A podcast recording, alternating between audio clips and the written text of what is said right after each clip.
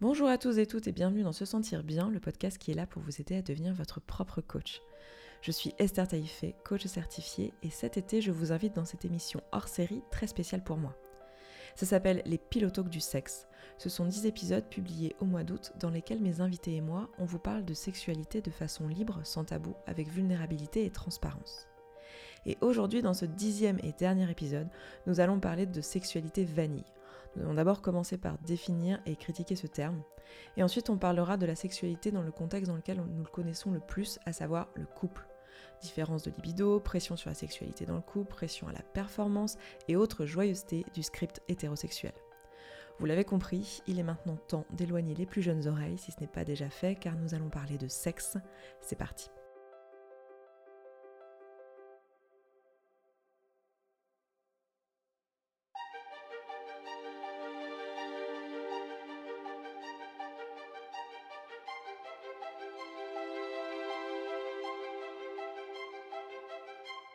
Et à chaque fois, quasiment, dans les premières relations sexuelles, j'ai toujours eu des mots d'excuse, genre pardon, c'est, c'est, je suis désolée, ça ira mieux la prochaine fois, là c'était un peu court, ou, ou pardon si, pardon là. Et je suis là, mais est-ce qu'on pourrait s'arrêter de s'excuser de son corps? Il y a un truc que j'ai envie d'écrire en lettres de feu dans le ciel, c'est ce n'est pas parce qu'on ne bande pas qu'on n'est pas excité.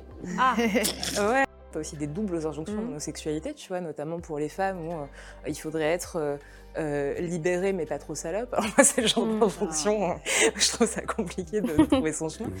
Au premier ou au deuxième rendez-vous, à un moment, j'avais, on était devant un paysage et à un moment, je ferme les yeux et elle m'a embrassée. Et c'était pas du tout consenti en fait. Et, euh, et ça, ça se voulait très romantique et très vanille pour le coup, mais c'était pas du tout consenti. Donc, euh, pff, en fait, ça veut dire qu'il faut que j'assure suffisamment toute ma vie euh, pour que l'autre soit pas infidèle. Mhm. Euh, et ça, je pense que c'est dans l'inconscient collectif de tellement, tellement de personnes. Ça, ça mène pour moi à des relations sexuelles qui sont pas consensuelles. Parce que tu te retrouves à faire des trucs, euh, soit par automatisme, et tu te poses même plus la question en fait de, de est-ce que j'ai vraiment envie de faire ça Ou soit euh, tu te retrouves dans une situation où si je fais pas ça, l'autre va se dire que en fait euh, je suis pas attirée, donc ça fout le bordel. Du coup, plus on sort ensemble dans le temps, plus on est proche, plus moins il y a de désir, puisque le désir, ça dépend de la distance qu'il y a entre deux personnes. Sans distance, il n'y a pas de désir.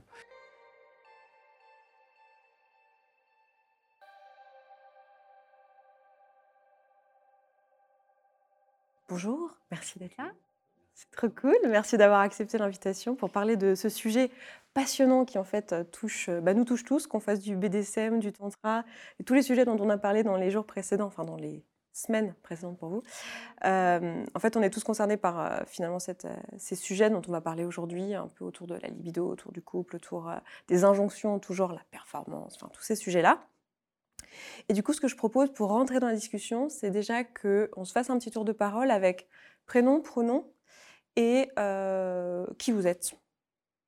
Définissez-vous comme vous le souhaitez sur euh, qui vous êtes. Et euh, peut-être une autre question qui pourrait être chouette, c'est euh, avec quelle intention vous venez dans cette, euh, dans cette discussion? Voilà, ça peut être un mot, une phrase, euh, comme vous voulez. Puis on va faire euh, comme d'habitude. Alors je ne sais pas s'il y en a qui ont la ref à force, mais on va se tourner dans le sens antitrigonométrique, c'est-à-dire le sens horaire, à partir de la personne qui, euh, qui commence. Antitrigonométrique, Sens inverse des aiguilles d'une montre. c'est beau. C'est toujours toi qui commence. C'est toujours moi qui commence, c'est vrai, c'est- la règle. C'est la règle. Bah, Écoutez, vu que j'en suis au stade, je suis dans une fatigue énorme, appliquons les règles des autres. Voilà. Parfois ça Alors, fait du bien, contente. ça déresponsabilise un peu. Euh, je m'appelle Axel, euh, pronom euh, il. Je suis... euh, qui je suis euh, pff, Je suis en galère. je suis en galère, comme tout le monde. euh, euh, je- je- J'apprends euh, depuis longtemps de- de- d'être euh, une meilleure personne dans mes relations. Mm. Et ça prend beaucoup de temps. Et euh, mais je suis bien entouré pour ça, je crois. Yes. Une Voilà. intention particulière euh, Et euh, non, euh, ici, euh, ben, partager ses galères justement, ouais, parce que parce que euh, moi d'avoir d'avoir euh, m'être rendu compte que j'étais pas le seul à galérer, ça m'a fait beaucoup de bien, donc euh, j'espère que ça, ça pourra aider euh, d'autres personnes. Euh, moi, c'est Marianne. Euh, je sais pas, j'ai plus comment me présenter. Euh, euh, je suis comédienne, j'ai 29 ans. Et je suis en galère aussi, en fait. je travaille sur moi de ouf depuis une dizaine d'années. Euh, aussi, j'ai fait beaucoup de développement personnel. J'ai aussi travaillé euh, sur moi grâce au théâtre, à l'art. Et, euh, et je fais, je fais pas beaucoup de tantra. Et euh, ouais, je, ouais c'est ça, c'est que en fait, je pense que les questionnements, on se les pose en permanence. Et, euh, et c'est marrant parce que aujourd'hui, j'ai plus honte de dire que je fais du tantra. Mm. Je suis capable d'en parler sur un média public. Mm. Alors qu'avant, j'avais, j'avais plus peur d'en parler parce que quand on dit à des gens euh, inconnus qu'on fait du tantra, euh, souvent ils se disent Oh, bonne meuf. et ça me fait très peur. Parce qu'en fait, c'est non, c'est pas parce qu'on on est en recherche de soi et qu'on est connecté à ses sensations que que je sais pas, on est genre euh, une déesse du sexe ou je sais pas quoi. Et c'est- assez Mm. perturbant. Est-ce que tu as une intention particulière? Une intention particulière, moi, c'est vraiment d'échanger, euh, de construire ensemble. Voilà. Trop cool. Merci. Euh, du coup, bah, moi, c'est Esther, euh, pronom elle. Qui je suis, euh, qui pourrait être intéressant à savoir pour ce talk hmm, Je pense que c'est important de savoir que je suis polyamoureuse, mais que je suis passée par des années de. une dizaine d'années de couple classique, monogame, avec très très peu de communication, donc euh, avec toutes les dérives, toutes les problématiques que ça, qui, qui va avec, avec aussi une assez mauvaise connaissance de mon propre plaisir, mon propre désir, de mon corps et tout ça. Et puis ben, l'intention euh, pour moi, bah, c'est de vous créer un espace où vous vous sentiez bien, pouvoir échanger sur ces sujets et qu'on on fasse une trop belle vidéo en co-création. Alors moi c'est Géraud, pronom il ou elle. Et, euh, et qui je suis Euh, bah, Je suis euh, coach en stratégie de communication et mindset. Et mon intention pour maintenant, ce serait euh, ben, ouais, de, de lancer un peu ce message euh, qui fait du bien quand on l'entend, qui est euh, ben, si tu galères, sache que t'es pas tout seul, quoi. T'es Mm. pas toute seule.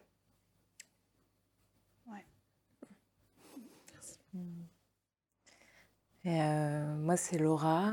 Euh, je suis thérapeute euh, sur des questions intimes, relationnelles et, coach en développement perso. Et je suis cofondatrice avec Fabrice d'une association qui s'appelle Les Chahuteuses, qu'on a montée, qu'on a commencé à penser en 2012 avec cette question vraiment dans, dans- nos tripes de mais pourquoi c'est autant galère en fait de trouver son chemin dans, nos sexualités?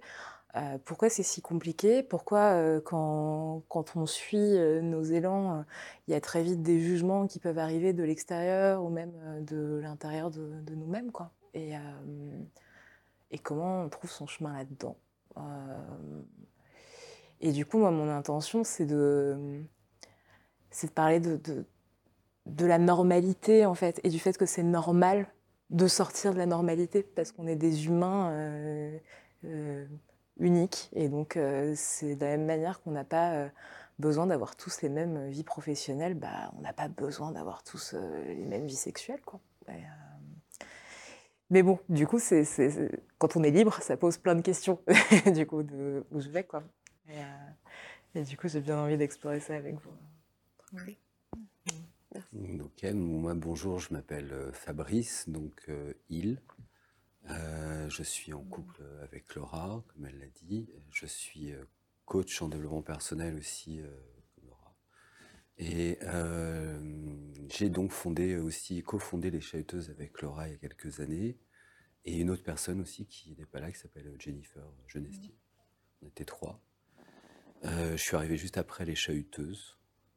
Ça m'a euh, profondément transformé. Euh, je venais pas du tout d'un environnement ni d'un milieu propre à monter une asso euh, sexe positive. Mm. Et euh, si je suis venu ici, déjà, c'est pour euh, râler sur le sujet, sur la terminologie même de sexe vanille, qui- Hmm. sur laquelle j'ai un camion de choses à dire.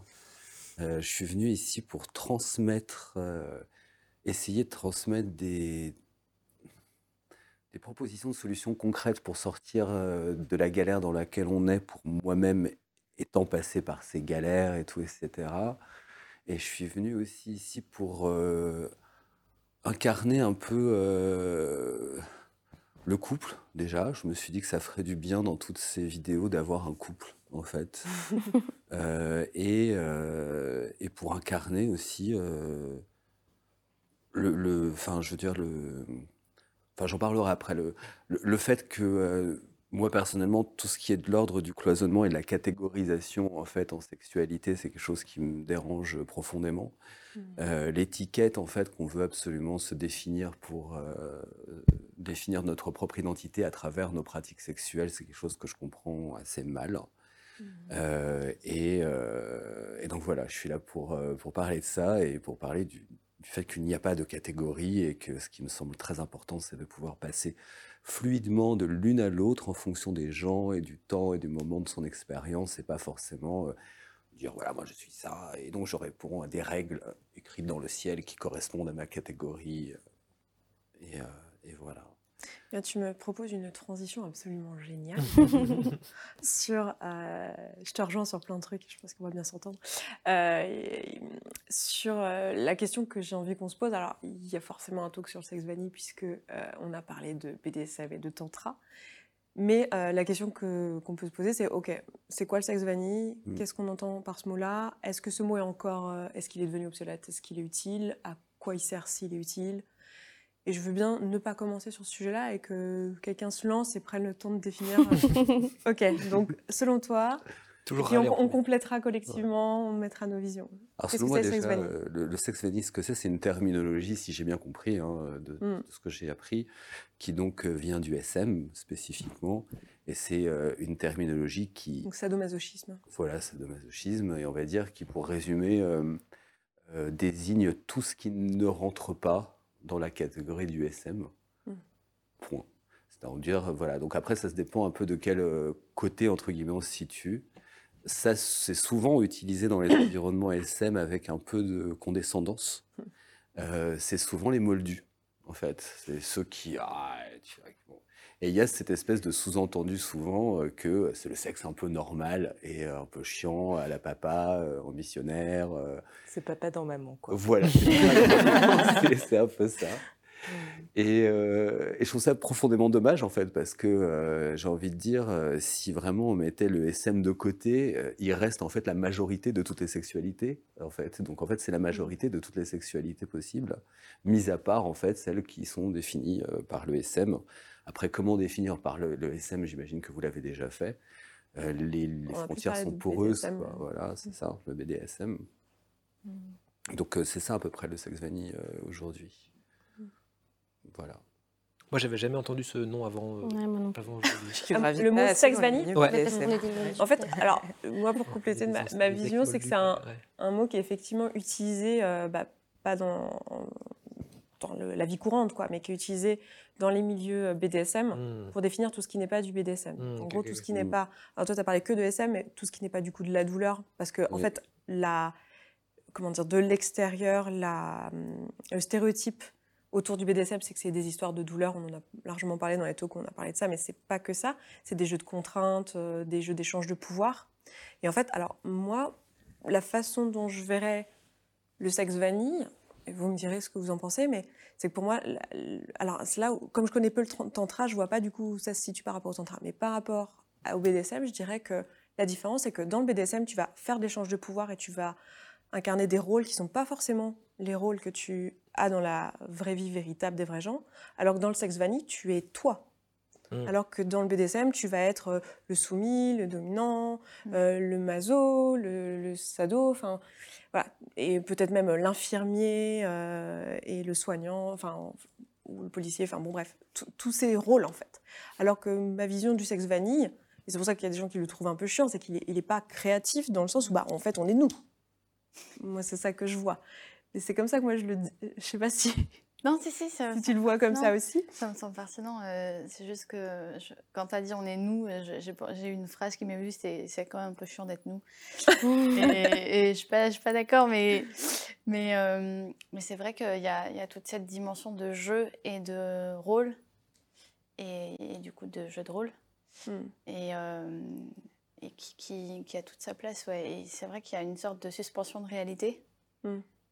dans le BDSM qu'il n'y a pas ou peu dans le sexe vanille, enfin que moi je mets pas du tout dans le sexe vanille. Je sais pas ce que Mm. vous en pensez, mais. Bah, ça- ça- ça- alors, ce- ce- moi, ça m'évoque, c'est que ça implique une déconstruction de ouf, en fait, euh, de pouvoir jouer un rôle. Juste Mm. de savoir qui on est nous.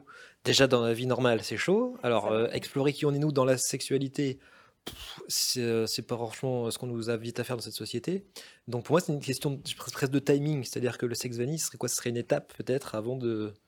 Enfin, si ça tient que sur des jeux de rôle, euh, moi, je me dis. euh, J'aimerais bien explorer déjà qui je suis moi pour de vrai euh, Mhm. dans, la, dans le sexe avant de pouvoir jouer des. Et pourtant je suis comédien, c'est mon métier de, de jouer des rôles, tu vois, mais Mhm. dans le sexe. Mais alors c'est marrant parce que moi, le... je- crois que je me considère comme pratiquant du sexe vanille, même si je suis pas tout à fait au clair de ce que ça veut dire, tu vois, mais je me dis- quand on m'a dit ça, je me dis bah ouais, moi je crois que je crois que je suis dans cette catégorie-là, puisque le BDSM j'ai jamais testé. Euh, du coup. euh, Mais j'ai pas l'impression de pas être ludique dans ma sexualité par contre. En fait, euh, j'entends vachement dans, dans vos discours vos, ah, une comparaison entre les deux. Mm. Et euh, je sais pas si c'est super pertinent pour moi. En tout cas, je... après, je suis pas, voilà, je suis pas une très grande pratiquante du, du BDSM, mais pourquoi est-ce que ce serait mieux de faire l'un ou de faire l'autre? Bah, ça l'est pas. Enfin, Et euh, en fait, le terme vanille, pour moi, c'est un peu euh, là-dessus, un, un peu délicat parce que c'est plain, quoi. Enfin, c'est, ça veut dire que c'est, c'est chiant euh, mm. de- d'être soi et, de, et qu'il faut forcément jouer un rôle pour, euh, pour vivre quelque chose de fou. Je sais pas. Moi, je suis pas, je suis pas, je suis pas persuadée de ça. Est-ce qu'on est vraiment nous-mêmes quand on fait l'amour aussi quand on, Alors ça, c'est encore une euh, une autre question, ouais. Et alors Tu veux euh, compléter, Marianne? Ouais, moi, ma... moi, quand je pense sexe vanille, en fait, ce à quoi ça m'amène, c'est euh, c'est une notion qu'on retrouve en, en sexo et euh, au croisement de la sexo et de la sociologie, en fait, euh, qui est la notion de script sexuel. Et où, en fait, on se rend compte que euh, on vit dans une société dans laquelle il y a des normes à plein de niveaux. On se dit bonjour en se faisant la bise ou en se serrant la main, etc. Et en fait, dans l'univers de, de la rencontre, de la séduction, euh, de la rencontre amoureuse, etc., il y a en fait des, un espèce d'ordre dans lequel euh, se passent les choses ou devraient se passer les choses. Et en fait, en matière de sexualité, on voit qu'il y a ce qu'on appelle donc des, scripts sexuels qui, sont, qui évoluent avec la, culture. En gros, aujourd'hui, le script, euh, il serait de l'ordre de euh, on se roule des pelles, euh, on se déshabille. on est à un moment de la culture où il y a plus ou moins de masturbation mutuelle ou de sexe oral, ce qui tend ensuite vers une pénétration euh, d'un pénis euh, dans un vagin, avec une éjaculation d'un pénis et euh, la fin du rapport sexuel. Les applaudissements. Et, et ça, je pense qu'on peut tous euh, voilà, avoir notion du fait Ouais. que euh, socialement, il y a ce machin-là qui existe. Mm. Et c'est hyper pratique. Il faut que ça dure, et il faut qu'il y ait des orgasmes mutuels, pas d'éjaculation avant que, euh, que la Et femme encore les orgasmes orgasme. mutuels, déjà c'est. C'est- et- Alors non, mais après, il y a, ouais, il y a- il y a cette pression par-dessus dans le script, il y a ça, il y a le, il y a le- il y a le minimum, puis il y a le, le script. Oui, oui, c'est vrai, c'est vrai. Il y a tout un tas d'injonctions après qui viennent se coller dessus. Euh, et, euh, et le problème, c'est qu'on n'a pas forcément tous exactement euh, chopé les mêmes injonctions. Tu as aussi des doubles injonctions Mhm. dans nos sexualités, tu vois, notamment pour les femmes où euh, il faudrait être euh, euh, libéré mais pas trop salope. Alors moi, c'est le genre Mhm. d'injonction, euh, je trouve ça compliqué de trouver son chemin. Mhm. Mais en tout cas, voilà, purement en termes de pratique euh, sexuelle, euh, moi, ça me Mhm. ramène à cette histoire de script et de euh, d'automatisme en fait, et de comme la sexualité, on m'a dit que c'était à peu près ça, bah en fait, je tends vers ça, sans forcément du coup aller euh, chercher ce que moi je je- j'aime ou ce que je veux, et, et du Mhm. coup sans forcément amener cette notion de, de ludique dont tu parlais et de créativité. Voilà. Parce qu'en plus, c'est des scripts assez chiants. Enfin, pas, pas chiants, mais c'est des scripts euh, contraignants, en fait. Ouais. Parce qu'il y a euh, effectivement la performance qui peut rentrer en jeu quand tu es un homme. euh, et ça, c'est dans le scénario. C'est le titre du film, tu vois. C'est, euh, tu dois être performant. Mm. Et euh, donc, c'est vrai que ce serait peut-être mieux. Le, le côté ludique, euh, et peut-être pour sortir de ce qu'on appelle le vanille, ce serait de faire ses propres scripts. Mais, mais pour ça, il faut se connaître soi-même et donc il faut s'explorer soi. En fait, c'est c'est une façon d'être en fait en mode pilote automatique parce que Mm. l'autre solution, ça serait de se connaître soi. T'es sen- en fait, tu es, censé, t'es dans une espèce de performance de qui tu es censé être. Et en fait, t'es pas vraiment toi. Et c'est pour ça que les gens trouvent ça chiant, en fait. Ou que, Hmm. après, je, je suis d'accord que le mot vanille, il est rabaissant dans le sens où c'est un mot euh, qui est là pour dire, euh, tu l'as dit, plain, quoi. Mm. Vanille, c'est censé être le goût que tout le monde aime euh, dans la glace, quoi. Donc, euh, Mais c'est bon la vanille en plus. mais c'est vraiment bon en plus. Et ça peut être euh, hyper subtil, etc. Et, quoi. et en, et en même temps, juste pour clore Ouais, là-dessus, le fait qu'il y ait des normes sociales, Ouais. c'est hyper cool, dans le sens où c'est hyper rassurant, bien sûr. dans les moments où on est un peu perdu, machin, etc., d'avoir des scripts un peu auxquels se rattacher. Complètement. Tu, tu voulais partir là-dessus? Bah, un peu là-dessus, ouais, parce que je pense que hum, quand tu commences ta sexualité, euh, c'est un peu, euh, c'est un peu euh, l'étape quoi, à laquelle tu te raccroches, c'est c'est tes repères, tu vois, le, le- le script dont tu as parlé. Et après, tu, tu vas explorer d'autres choses, mais j'ai l'impression que, enfin, moi, dans les soirées sexpo que j'ai animées, euh, les soirées vanille, c'est les soirées débutants, entre guillemets. Mm. Et après, il y a les soirées euh, Temple of Sacred Whore ou, euh, ou les soirées, euh, les, voilà, enfin des soirées un peu plus où il y a plus de rôles, où il y a plus de, de jeux. Mais au début, ouais, ça, ça reste, Mm. c'est le level one quoi. Enfin, c'est comme ça que je le perçois. Mm. Et pour moi, c'est pas, pas, pas une mauvaise chose en fait. Je, je, je déprécie pas. euh, C'est juste que Ouais, moi non plus. c'est selon les envies euh, de, de chacun, en fait. Et selon les, les étapes, peut-être. Moi, là où je suis euh, touchée, en fait, c'est. euh, Je trouve qu'en effet, c'est génial qu'il y ait un script et une espèce de, de moule dans lequel on peut se mettre si on n'est pas à l'aise. Mais après, euh, je trouve que le diktat de ça, ça fait qu'en en fait, ça, ça mène pour moi à des relations sexuelles qui sont pas consensuelles. Parce que tu te retrouves à faire des trucs, euh, soit par automatisme, et tu te poses même plus la question, en fait, de, de est-ce que j'ai vraiment envie de faire ça ou soit euh, tu te retrouves dans une situation où si je fais pas ça, l'autre va se dire que en fait euh, je suis pas attirée, donc ça fout le bordel. Voire l'autre va clairement exprimer alors t'es pas attirée par moi, alors que c'est pas ça. Et je trouve que le fait de déconstruire la sexualité, ça permet de ramener un consentement de fou. Mm. Euh, On appelle ça dans, dans SSB, dans, notre entreprise de coaching, on appelle ça euh, le manuel de bonne conduite.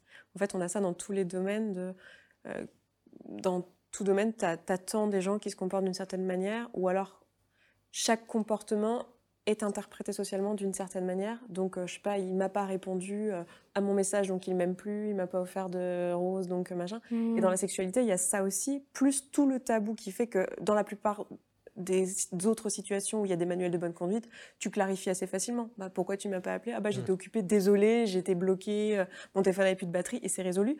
Alors que dans la sexualité, il y a ce truc de on peut pas en parler en fait. Mm. Du coup, on se retrouve dans ces manuels de bonne conduite et je sais pas si ça vous est arrivé, mais la situation où tu te retrouves finalement de euh, ah mais moi je voulais pas te faire une fellation, mais moi j'en voulais pas en recevoir et puis là mais pourquoi on a fait ça? Genre, Mais parce que j'avais envie de toi quand même, bah oui mais du coup, enfin parce qu'il y a ce script en fait. Donc c'est ça qui est ouf. Et je pense que c'est vraiment important de communiquer là-dessus parce que les milieux sexpositifs dans, dans le, le- le default world, c'est vu comme souvent comme euh, des espèces de fous furieux avec des cordes et des trucs, alors qu'en fait, mais euh, pas du tout. C'est les endroits les plus consensuels du monde. C'est les seuls endroits où, pour, enfin, moi, j'ai pas énormément exploré le, le- le milieu sexpo. Je suis, je suis une- un peu une moldue, mais moi, ce que ce que j'ai aimé euh, dans, dans, le, dans mes, mes expériences que j'ai pu faire dans ce milieu, c'est que c'est les seuls endroits où j'ai le droit de dire non. J'ai eu l'impression. Mm. C'est les seuls endroits où, quand tu dis non, on te remercie pour ton non. Et c'est important de Mm. communiquer là-dessus. Il n'y a pas d'interprétation. Il n'y a pas d'interprétation, il n'y a pas de justification, il n'y a pas de ah alors je t'excite pas euh, ou je Mm. non c'est juste non et c'est ok et on passe à autre chose et Mm. Ouais. vas-y Moi, je, enfin, je te rejoins assez sur le fait que les milieux sexpo soient les où on se sent les, les plus safe au monde. Enfin, Mm. pour moi, je me sens plus safe dans le milieu sexpo que dans la rue, quoi. Mm. C'est quand même fou. Ouais, c'est clair. Je trouve ça, je trouve ça dingue quand on y pense. euh. Je trouve ça hyper cohérent pour le coup. euh, J'ai j'ai vu la même chose en. Alors, moi, pareil, je suis un total moldu en termes de BDSM. euh, mais j'ai des potes, on va dire. et, euh, Quelqu'un a des cordes, c'est pour nous. et ce que j'ai vu, c'est que, euh, par exemple, dans les milieux BDSM, euh, il y a euh, vraiment, c'est- extrêmement charté en termes de consentement. Ce qui m'avait fasciné, c'était les grilles en fait euh, Mm. à cocher qu'on donnait en fait à son partenaire avant de faire une séance pour être certain que ce soit cadré, qu'on sache exactement c'est oui, c'est non à l'avance et tout. Et je me suis dit, mais c'est- dingue, euh, mais c'est parce que c'est un de ces milieux dans lesquels justement il y a le plus d'expérimentation et on sort le plus des normes que pour être en sécurité, bah, évidemment le consentement redevient de plus en plus important. Mm. Du coup, vu que le milieu sexe positif, c'est un milieu, on va dire, sexuellement expérimental, de toute façon, c'est un peu ce qu'on peut dire, quelle que soit la pratique qu'on fasse dedans. L'idée, c'est de sortir du script, en fait, et Mhm. d'expérimenter autre chose. Marie appelait ça le sexe créatif. Voilà, du c'est du sexe sexe positif. créatif, voilà. Parce que ça supposait, supposait qu'il y ait un sexe Oui, négatif. Et du coup, en disant, bah, plutôt Sexe créatif, c'est bien, violent, le sexe ouais, créatif. j'aime beaucoup. euh, Bah forcément, ça, ça- ça demande de se mettre d'accord, en fait, tout Mhm. simplement, parce que sinon, c'est le bordel. Enfin, il se passe Bien sûr. rien. Ou alors, on revient au script de base, donc on est obligé de communiquer, quoi. Et donc, c'est le- la base, c'est de communiquer.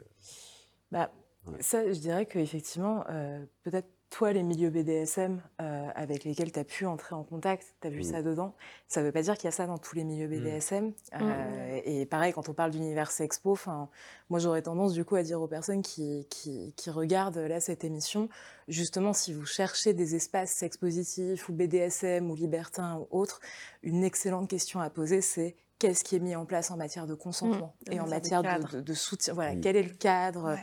Où est-ce qu'on parle de consentement? S'il y a un problème, comment c'est géré? Et justement, très vite, euh, Mm. vous allez voir en fait s'il y a un travail qui est fait euh, pour permettre ça, ou justement pas. Et aussi, il y a juste des endroits de- de- d'exploration euh, BDSM ou autre, mais où en fait, on retrouve les mêmes mécaniques euh, de- de- d'enjeux de, pouvoir, euh, Mm. de, de- de non-respect du nom, etc.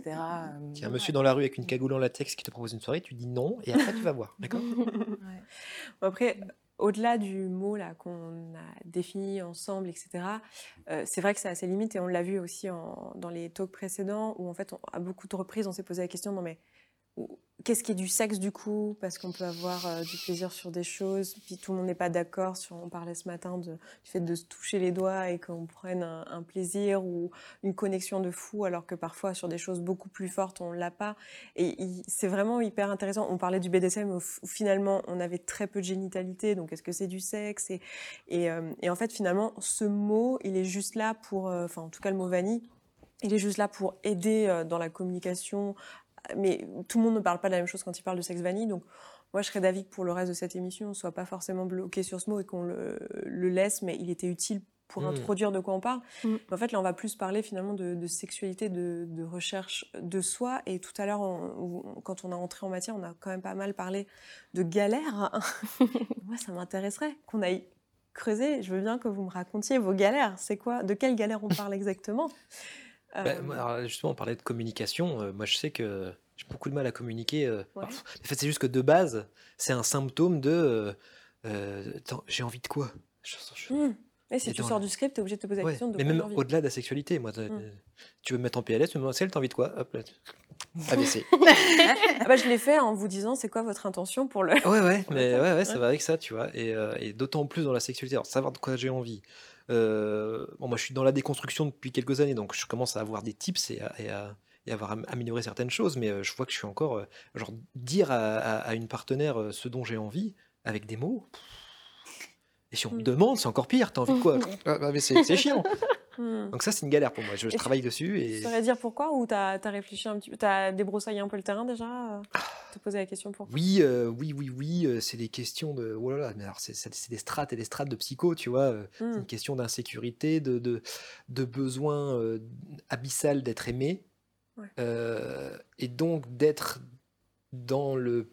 Avant tout dans le plaisir de l'autre et dans le fait de, de- de devoir plaire.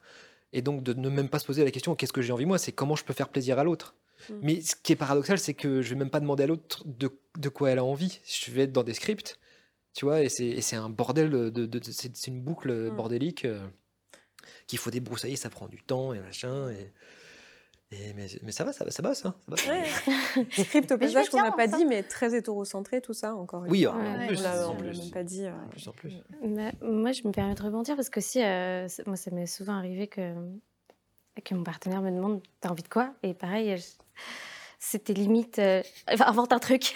Big Mac Euh, Non, c'est pas ça Et, euh, et c'est pas facile en fait de savoir sur le moment de quoi on a envie. Et, euh, Mm. et surtout que voilà, si ça sort du schéma classique et qu'on n'a rien sur le menu qui nous plaît et que c'est c'est pas évident d'aller forcément inventer quelque chose. Et c'est là que, que aller explorer ensemble tranquillement. Ah bah tiens, si on essayait ça, ah non non ça. me- Et, et pouvoir justement, moi j'en reviens toujours au consentement, pouvoir avoir suffisamment de consentement mis en place pour pouvoir aller explorer un truc. On ne sait pas si on va aimer. En vrai, si on n'a pas essayé, et puis si ça se trouve, on va aimer à un moment A et pas aimer à un moment B. C'est-à-dire, On, on met vraiment beaucoup les gens dans des catégories sexuellement dans notre société. Je Mm. trouve ça très blessant pour beaucoup de gens d'ailleurs. Et euh, Mm. alors qu'en fait, euh, voilà, on, on peut avoir envie de mille trucs à mille moments différents. Mm. Voilà. Je suis super d'accord. Après, sur l'histoire des, des catégories, euh, je- moi, je vois qu'il y a un truc qui se joue là-dedans. C'est qu'en fait, j'ai- j'aime beaucoup, moi, utiliser tous ces mots. euh, parce qu'ils me permettent d'être. Enfin, ils m'obligent à définir et du coup, à savoir de quoi on parle. Je trouve que c'est utile, mais euh, c'est utile au début, quand tu, tu, tu rencontres une notion. À partir du moment où tu te l'es approprié, le mot. C'est ce qu'on disait ce matin quand on parlait de Tantra, où finalement, le mot ne nous est plus trop utile, où on voudrait le redéfinir autrement parce qu'il ne veut plus dire ce qu'il disait au départ et nanana et nanana. Euh, bah, là, j'ai un peu la, la même chose avec euh, pas mal de catégories comme ça qui peuvent faire du mal finalement euh, et qui sont plus forcément utiles. Je sais pas si tu voulais rebondir. hein. Ouais, bah ouais, mais c'est la question des étiquettes. Et, Exactement. euh, et le truc, bon, c'est que on vient quand même d'une culture judéo-chrétienne hyper fermée en matière de sexualité. Enfin, c'est euh, avec vraiment pour le coup euh, une manière de faire l'amour euh, qui serait acceptable et alors toutes les autres poubelles. Mm. Donc il y a une espèce de hiérarchie et puis il y a des gens qui se faisaient tuer hein, pour leur sexualité. C'est encore le cas dans, dans- dans différents pays dans le monde. Et du coup, euh, ces étiquettes, pour moi, elles ont aussi quelque chose de profondément politique euh, qui permettent aux personnes concernées aussi de se, de se rassembler entre elles. Mm. C'est-à-dire qu'on va souvent critiquer l'aspect euh, communautaire euh, qu'on peut trouver dans, je sais pas, par exemple, le milieu lesbien, mais en réalité, le fait de dire je suis lesbienne, ça permet aussi de se, de se reconnaître euh, et du coup de pouvoir se retrouver et dans un monde dans lequel il y a eu autant d'oppression en fait, bah, de pouvoir voilà se dire euh, ok en fait ah, il y a un mot pour en parler, donc je ne suis pas Mhm. toute seule, je ne suis pas une freak, il y a des gens comme moi et on va peut-être pouvoir parler et se comprendre et aller au-delà de, de tout ça. Et Ouais. effectivement, dès qu'il y a de l'acceptation de soi qui, qui se fait, là il y a ce besoin de pouvoir se déshabiller aussi des étiquettes et d'aller vers quelque chose de plus fluide potentiellement. Mm. Euh, Enfin, moi je Mm. crois vraiment très fort que nos sexualités elles sont fluides euh, au fur et à Ouais, de ça. nos vies. Mais, euh, mais voilà, tant que c'est Mm. des, des- des mots qu'on peut s'approprier nous-mêmes et Mm. pas euh, qu'on va se coller les uns sur les autres avec, C'est pour ça que c'est bien, euh, souvent avec de- mépris. Avant je suis, c'est de rajouter en ce moment. Moi, je sais ce que je fais maintenant. Ouais. En ce moment, je suis, en ce moment, je fais. Mm. Ça, ça, ça, ça ajoute à ça. Quelle autre galère à part la communication? L'identité, exactement ça. mm, c'est- Son identité, voilà. C'est qu'aujourd'hui, euh, et depuis un bout de temps hein, déjà, pour beaucoup, euh, la façon dont je baisse dit qui je suis. Et ça, c'est Mhm. inscrit au plus profond de nos trouilles.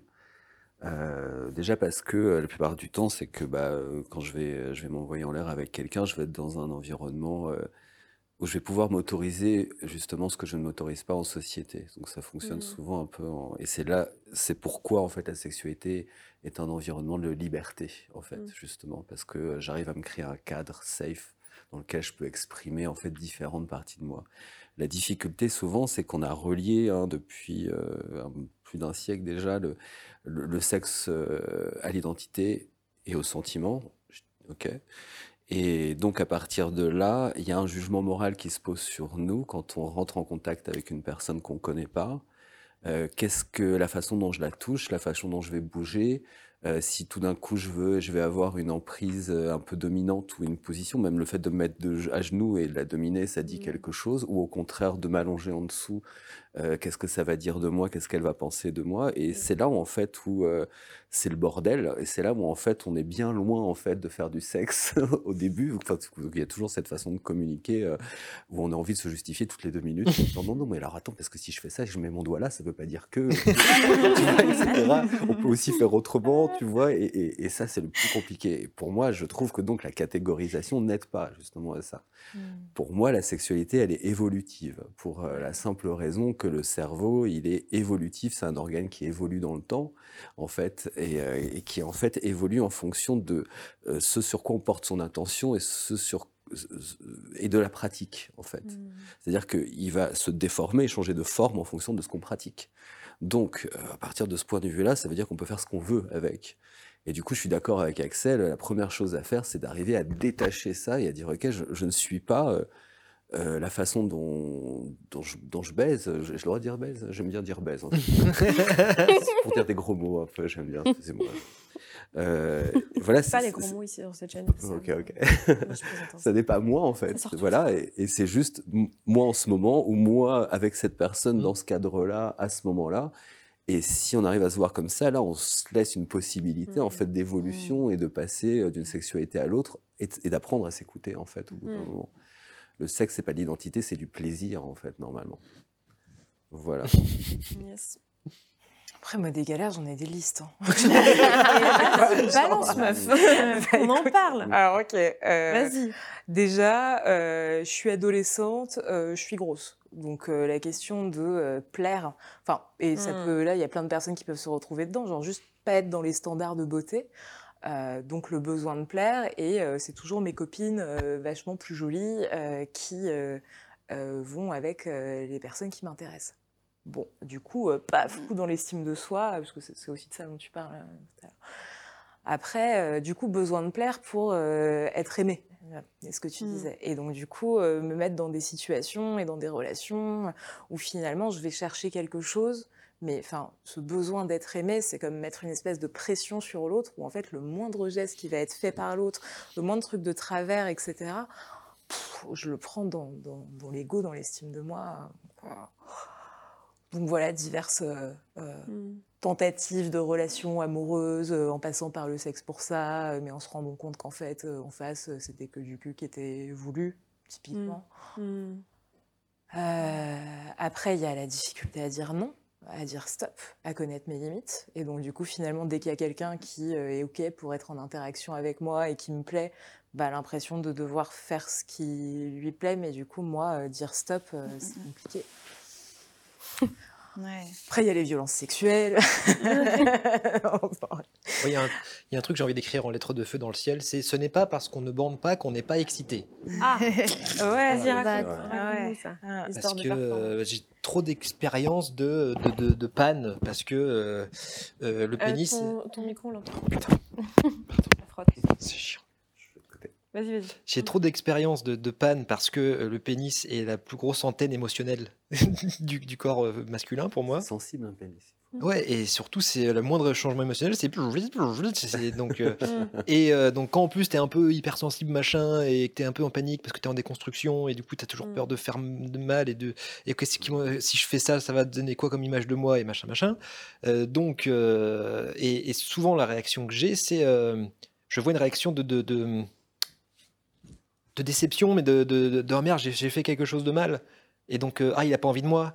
Ah, euh, c'est de ma faute. Et je, je- non, non, ça n'a rien à voir. Et, et donc, en plus, c'est une boucle. Oui, Parce parce que que c'est ça le, le script, c'est Ah ouais, ça le manuel de bonne conduite. Ouais, ouais, c'est si ouais. t'es assez bonne, il va bander. c'est ça. Mm. C'est ça. Mm, mm, Et maintenant, je vois, je vois dans les, dans le, je le vois dans les mimiques, je vois juste un- une micro-expression. Je fais non, non, pas du tout, ça n'a rien à voir. Euh, non, mais attends, c'est- non, c'est pas du tout ce que tu crois. Ça, c'est chiant. C'est souvent le contraire. hein. Souvent, c'est euh, plus t'es bonne, entre guillemets. Ah oui, en plus, plus. il faut se donner du courage et dire non, non, c'est pas vrai. Mais c'est dans, le, dans la même lignée, euh, moi, je, je- c'est un truc qui qui m'hallucine encore aujourd'hui, à quel point le nombre euh, de partenaires donc masculins, là on parle, ou en tout cas moi j'ai jamais euh, euh, eu de rapport sexuel avec euh, quelqu'un qui est une femme et qui a un pénis, mais en tout cas moi tous les pénis que j'ai rencontrés c'était des hommes qui les portaient, et à chaque fois quasiment dans les premières relations sexuelles j'ai toujours eu des mots d'excuse, genre pardon, c'est, c'est, je suis désolée, ça ira mieux la prochaine fois, là c'était un peu court, ou, ou pardon si, pardon là, et je suis là, mais est-ce qu'on pourrait s'arrêter de s'excuser de son corps, hein, juste deux secondes? Et c'est un truc, euh, moi j'étais assez impressionnée de ça, et même dans les milieux sexpo, Mais oui. euh, parce Même, que même quand tu te déconstruis un peu, euh, t'as C'est ça. toujours ce truc-là en tête. Enfin, moi, je sais que je l'ai toujours, en tout cas. euh. C'est ça, Mm. tellement l'injonction est forte, quoi. Ouais. Je remercie Blanche Gardin d'avoir fait ce sketch d'ailleurs euh, sur, euh, sur, la, sur la Gaule, justement. Ah, je l'ai pas vu. Ah, je l'ai pas vu non Faut plus. va falloir Elle a dit nous le que- ça va être génial. Bah, elle, elle dit que justement, euh, c'est c'est quand même galère d'être un homme parce que genre, le symbole de ta virilité est d'un truc que tu ne peux pas que tu peux contrôler. pas contrôler, oui, c'est Alors vrai, que vrai. nous, les femmes, un coup de, lu- de lubrifiant et on est la, Un coup de la déesse de l'espace. Ouais. Ouais. Ouais. Ah, on est con, hein, on est con mais depuis longtemps. Hein. Ouais. Nous, on hérite de ça, Oui, on n'a pas décidé, ouais, mais. euh, puis on, on met beaucoup de, de patience à être con pour rester de minutie. Ouais. On fait des manifestations, on on- peut- des textes de loi. On peut améliorer ça, du coup, euh, enfin, je sais pas, qu'est-ce qui pourrait être mis en place pour que... La de- communication, mais on n'y arrive pas. Qu'est-ce que tu veux qu'on- Ah, c'est ça, coacher, en fait. Moi, je connais une super entreprise de coaching. Après, euh, en fait, ouais, il faudrait, il faudrait juste en parler, je pense, de Ouais. façon assez libre, parce que moi, ce que j'ai pu voir, euh, j'ai jamais fait de shaming. euh, je ne sais pas si si- s'il y a déjà eu, si- enfin, si vous avez. eu Mais non, en plus. il n'y a pas c'est- vraiment de. c'est- de C'est shaming c'est- de de, moi avec moi-même, hein, c'est même pas, tu vois. Et euh, il faudrait vraiment. j'en ai vécu. hein. C'est le Ouais. Ah ouais. Je pense pas que tu l'as... Enfin, en fait, tu l'as pas inventé tout seul. hein, C'est le patriarcat qui t'a... Oui, certes, oui, oui. Parce que t'es pas, du tout le seul et vous et je connais pas de copines euh, qui ont shamé leur mec genre ah, il a Ouais. bandé, il a bourné, euh, il a arrêté de bander, c'était. euh, Non, non, c'est c'est la culture. Enfin, enfin, je connais personne ou alors euh, Ouais, il y en a. fréquente pas les bonnes. Il y en a. Mm. Il y en a? Moi, Ouais. ça m'est arrivé euh, clairement. euh, clairement, ça m'est arrivé. Alors, pas, pas sur des problèmes d'érection spécifiquement, pour le coup, mais euh, d'être chémé, euh, si, si. Je trouve qu'il y a une grosse galère. Euh, oh, c'est un peu spécial de dire ça, parce que c'est pas une grosse galère euh, quand on met à côté. Voilà, mais c'est c'est déjà, c'est d'être un mec tout court. Hmm. Déjà, c'est. Voilà, et d'être un mec blanc, cisgenre, pff, et d'être hétéro, alors là, Hmm. dans un environnement sexpo, c'est pas si évident. en Tu veux fait. dire de plus avoir tous les privilèges euh, Non, que non, vous avez que de Je changé de Et d'avoir une conscience du patriarcat en même temps. Ouais. C'est-à-dire que tu sais que de toute façon. dis je suis tu- une oppression. C'est ça, c'est Exactement, exactement, exactement, c'est ça. Et donc tu sais que tu es une oppression de base. Tu sais que c'est Ouais. avec toi qu'on disait, tu sais que tu es le loup en fait. Ouais, Mm. ça. Et donc, euh, dès le départ, il y a euh, toute cette barrière à devoir déconstruire déjà avec l'autre en disant bonjour, je suis désolé, Je suis un hétéro. Blanc hétéro, euh, Je vous préviens. cisgenre, mais je ne vais pas te violer, te taper, je vais écouter ton consentement, je machin, je veux- tu vois, il y a tout ça derrière à déconstruire et ça Yeah. c'est c'est super chiant des fois. Des, des fois c'est super chiant. Et ensuite de ça, il faut trouver aussi des partenaires euh, qui acceptent de communiquer. Moi, je sais Mm. qu'avant d'être dans les milieux sex-positifs, euh, par exemple, trouver des, des, des- des porteuses de vulve qui étaient d'accord pour communiquer sur leur euh, sexualité, rien que pour faire un feedback sur ce qu'elles venaient de dire, euh, et tout en étant honnête, euh, c'est pas facile en fait, c'est rare. Mm. Et moi, plein de fois, je me suis retrouvé face à des nanas où on attendait de moi un comportement spécifique, et qu'au bout d'un moment, si je rentrais pas dans les cases patriarcales et que je mettais pas un peu d'énergie, un peu de brutalité, un peu de ceci, un peu de cela, et tout, etc. Il y a une façon de faire qui est la bonne, tu vois, qui est celle-là. Euh, Je me faisais clairement shamer. euh, Mm. parce que soit euh, je suis trop doux, euh, soit je suis pas assez doux, soit je suis ceci, soit je suis cela. Enfin, un vrai mec. Ouais, c'est ça. Mm. Et, Moi, j'ai même eu, le- j'ai même eu euh, ah, moi, j'ai besoin d'un homme déconstruit, mais euh, qui soit quand même un peu, euh, un peu viril et sexiste. Oui, c'est ça. C'est clair, c'est un peu comme euh, les femmes. euh, Mais. Décoince-toi, mais sois pas trop une salope. Quoi. Ouais, c'est vrai. Ouais, c'est- Mais il y a une expression euh, pour désigner euh, cette catégorie de personnes. Euh, c'est les HSBC. Je sais pas si vous Mm. connaissez Non. cette expression. Si, j'ai déjà entendu. Ouais. C'est homme, straight, blanc, cisgenre. Je sais Mm. pas. Ok. Tu feras une plus, enfin, mais j'ai déjà- Ah, je l'ai vu sur les réseaux sociaux, ouais, quand Ouais. j'en parle, ouais. Ouais, ouais. Les HSBC. Les gars, les, les gars qui essayent d'être des gars bien, qui, ont- qui ont vu le truc. Mais limite, des fois, enfin, je, je- je- pour l'anecdote un peu, un peu drôle à ce sujet-là, je me suis retrouvée une fois euh, en interaction avec un, un homme comme ça, très déconstruit, qui faisait super gaffe, donc euh, homme blanc, cisgenre, euh, voilà, hétéro, euh, machin. Et euh, il était vraiment dans ce truc. euh, flippé de me violer, euh, voilà, donc euh, 12 millions de vérifications de mon consentement et tout, bon, très bien. Puis à un moment donné, j'étais quand même à califourchon sur lui, on était nus, Non, je il avait pas des bras là. Je fais, je pense que tu peux me toucher là. tu peux y aller.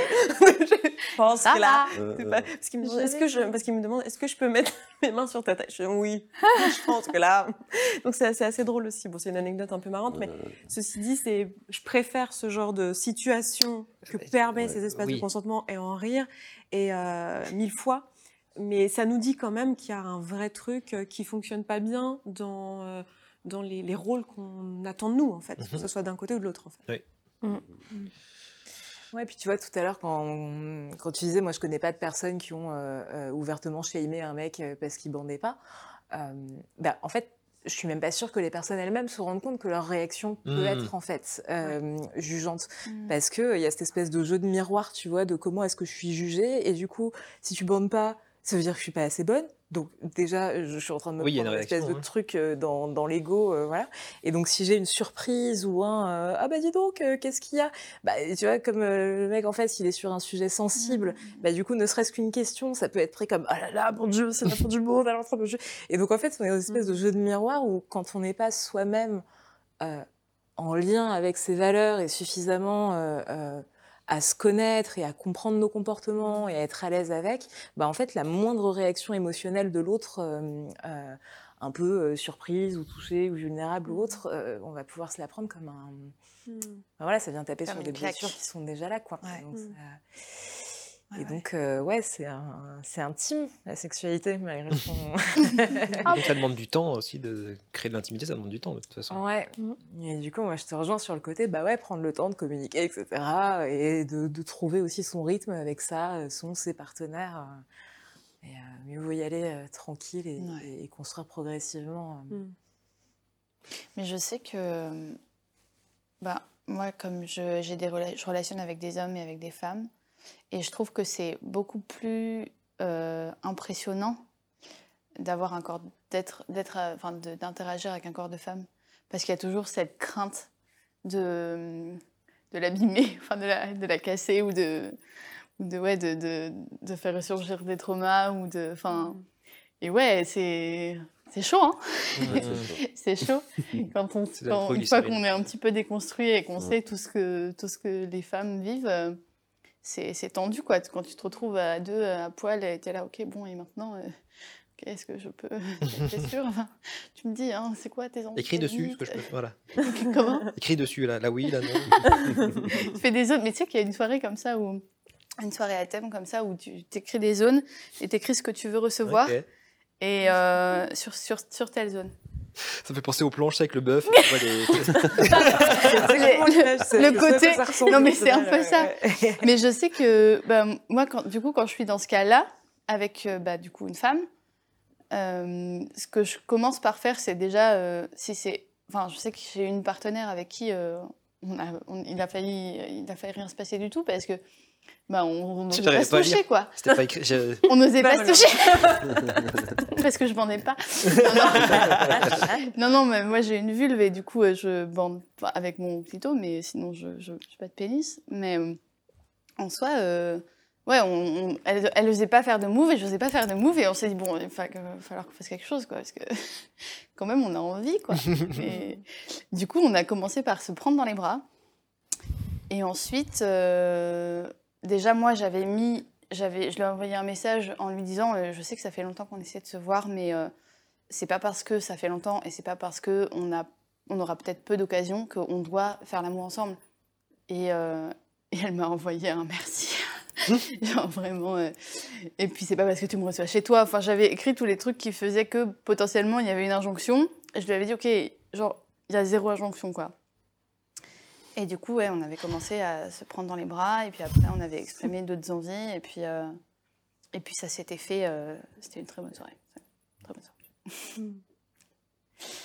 Mais ouais, c'était pas, c'est pas, c'est pas évident, quoi. Après, pour aller dans les, pour répondre à ta question sur les solutions, il n'y en a pas euh, des masses, parce que la problématique, c'est que déjà tout ce qu'on raconte, ça met en, en relief le fait qu'il y a un problème de base de toute façon dans l'organisation patriarcale et, dans, dans la façon dont on est construit psychologiquement depuis qu'on est petit, parce qu'on très peu de gens échappent en fait hein, durant leur éducation à toutes ces injonctions-là. Donc il y a tout à déconstruire. Du coup, la meilleure chose, c'est d'incarner euh, ce qu'on veut voir chez l'autre, en fait. C'est ce qui me semble la première solution. La deuxième, c'est bah, de toute façon, c'est de prendre le problème et, de face et de pas le nier surtout, euh, parce que c'est ce qui est le plus sécurisant. Donc c'est d'en parler et, et peut-être essayer d'avoir des conversations euh, souvent au début des relations qu'on a tendance à mettre plutôt plus tard, mais au contraire euh, les mettre dès le départ de la relation pour pouvoir euh, créer un, un cadre safe le fait de parler, de communiquer, ça, ça me semble aussi euh, hyper indispensable. Tout simplement, le fait de verbaliser, en fait. euh, voilà. L'humour aussi, ça aide bien. L'humour, ça aide à faire passer, Ça aide à- ouais. mais c'est pas ce qui crée la sécurité. Mm. Et l'aftercare si. aussi, c'est très important. Ouais. Parce que souvent, euh, moi j'ai vécu ça, c'est-à-dire que plusieurs fois dans ma vie, il peut y avoir un- une partie de jambes en l'air qui se passe de X façon. Et, euh, et si après il y a un aftercare, on va dire, euh, important ou, ou sincère en fait, tout simplement, et ça passe par un câlin, par prendre du temps, par demander comment c'était, par fermer sa gueule et écouter la réponse et ne pas se justifier. Euh, des trucs comme ça, enfin, tout simplement, tu vois, je sais pas, proposer de l'eau, euh, euh, n'importe quoi, enfin, tu vois, n'importe quel geste, en fait, de euh, je, je m'occupe de toi et, et parce que je sais que tu as vécu quelque chose d'émotionnellement fort, fait que, bah, déjà, tout ce que tu viens de vivre, tu vas le vivre autrement, en fait, parce que la sexualité ne s'arrête pas, effectivement, au moment où tu jouis, mais elle s'arrête au moment où tu claques la porte et tu t'en vas, en fait, tu vois, vraiment, de- tu sors de l'espace, quoi. Et donc, il y a toute cette partie ensuite qui, donne une coloration plus ou moins différente. C'est-à-dire que si moi, par exemple, j'ai, euh, je sais pas, je peux avoir une sexualité euh, dominante avec quelqu'un et que euh, juste après, je me lève et je me rhabille et je pète pas un mot et je claque la porte, là, tout d'un coup, euh, il y a une des chances pour que la situation soit mal vécue et que ce soit avilissant. Si par contre, je fais la même chose et que juste après, je m'enquière de comment ça va euh, et je fais un câlin et je vais donner beaucoup de douceur à la mesure en fait de, de ce que j'ai pu ne pas donner dedans parce que c'était un jeu et que c'était l'idée. Et ben à partir de là, ça va être pensé différemment en fait. Donc il y a toujours cette idée de se dire ok, euh, il est important de, re- de revenir en fait à cette conscience avant et après avoir baisé en fait et de, de bien euh, clarifier et transmettre le fait que euh, on revient dans un univers que je sais être patriarcal, dans lequel euh, euh, tu es peut-être vulnérable, et donc euh, à partir de là, je vais revenir là-dessus et, et te donner des signes, tu vois, pour euh, te dire voilà, ça c'est la sécurité, et, euh, et tu peux communiquer avec moi. quoi. C'est hyper intéressant ce que tu dis parce que dans, le, dans les discussions autour du BDSM, on en était arrivé à la conclusion qu'en fait, il y avait besoin de care aussi, euh, d'aftercare dans le Mm. sexe vanille, euh, chose qui est protocolaire dans, dans le BDSM. Mmh. Donc, euh, et c'est pareil, pour le consentement, c'est protocolaire. Et en fait, finalement, on se rend compte que c'est dans n'importe quelle situation, on a de la vulnérabilité. Ça doit être la norme en fait. euh, plutôt que... Ah ça. oui, euh, Et le truc qui m'a fait sourire quand tu parlais, c'est que je me dis décidément à chaque talk, la conclusion, c'est. Non, mais Le le, capitalisme. le capitalisme et le patriarcat, ça va pas du tout. Ah oui, ça, c'est le problème. Ça me, fait, ça me fait rire parce que c'est pas forcément les mêmes intervenants, intervenantes. Donc en fait, vous n'êtes pas au courant que les autres ont dit ça, mais si, on ne parle pas du même sujet. Ouais. Mais ça, ça prouve quand même à quel point euh, ça influence euh, nos mécanismes internes, etc. Et un truc qui m'est venu là pendant que je vous écoutais, c'était euh, aussi euh, la difficulté. Ça, rejoint un peu ce qu'on se disait dans le talk d'avant. On a parlé des désirs, etc. Mais la difficulté qu'on peut avoir euh, à cause de ces rôles justement euh, et de ce script dont on parlait tout à l'heure, euh, de proposer, par exemple, en tant que femme, c'est difficile euh, de prendre le lead. On est en attente. Tu parlais, enfin, en fait, dans ce que tu disais, tu- vous étiez toutes les deux à attendre. Ouais. En fait, on est dans une posture d'attente. et J'ai eu la même problématique euh, quand je relationne avec des femmes aussi. Euh, c'est genre, ah bah oui, mais attends, si on attend toutes les deux, on va avoir un problème, on va se regarder dans le blanc de l'œil. et, et même dans des relations, des fois, euh, hétéro, où je suis en train d'attendre que l'autre soit proactif, je me dis, mais attends, pourquoi déjà? Attends, attends, en fait, euh, non, je veux déconstruire ça, tout en ayant conscience que de toute façon, c'est socialement construit. Donc bon, on va pas s'affranchir du patriarcat à notre petite échelle, mais par contre, on peut en prendre conscience et se rendre compte des moments euh, spécifiques où ça nous freine dans une interaction, etc. Je sais pas quelle est votre expérience de ça. Est-ce que c'est quelque chose qui euh, que vous vivez vous dans votre sexualité, cette problématique hum, d'initiative ou d'être à l'initiative ou de ne pas être à l'initiative? Ah bah enfin oui, enfin, en tant qu'homme, oui, tout le temps, oui. Hmm. Tout le temps, parce qu'il y a euh, effectivement le script de c'est moi qui dois prendre l'initiative parce que je suis un homme.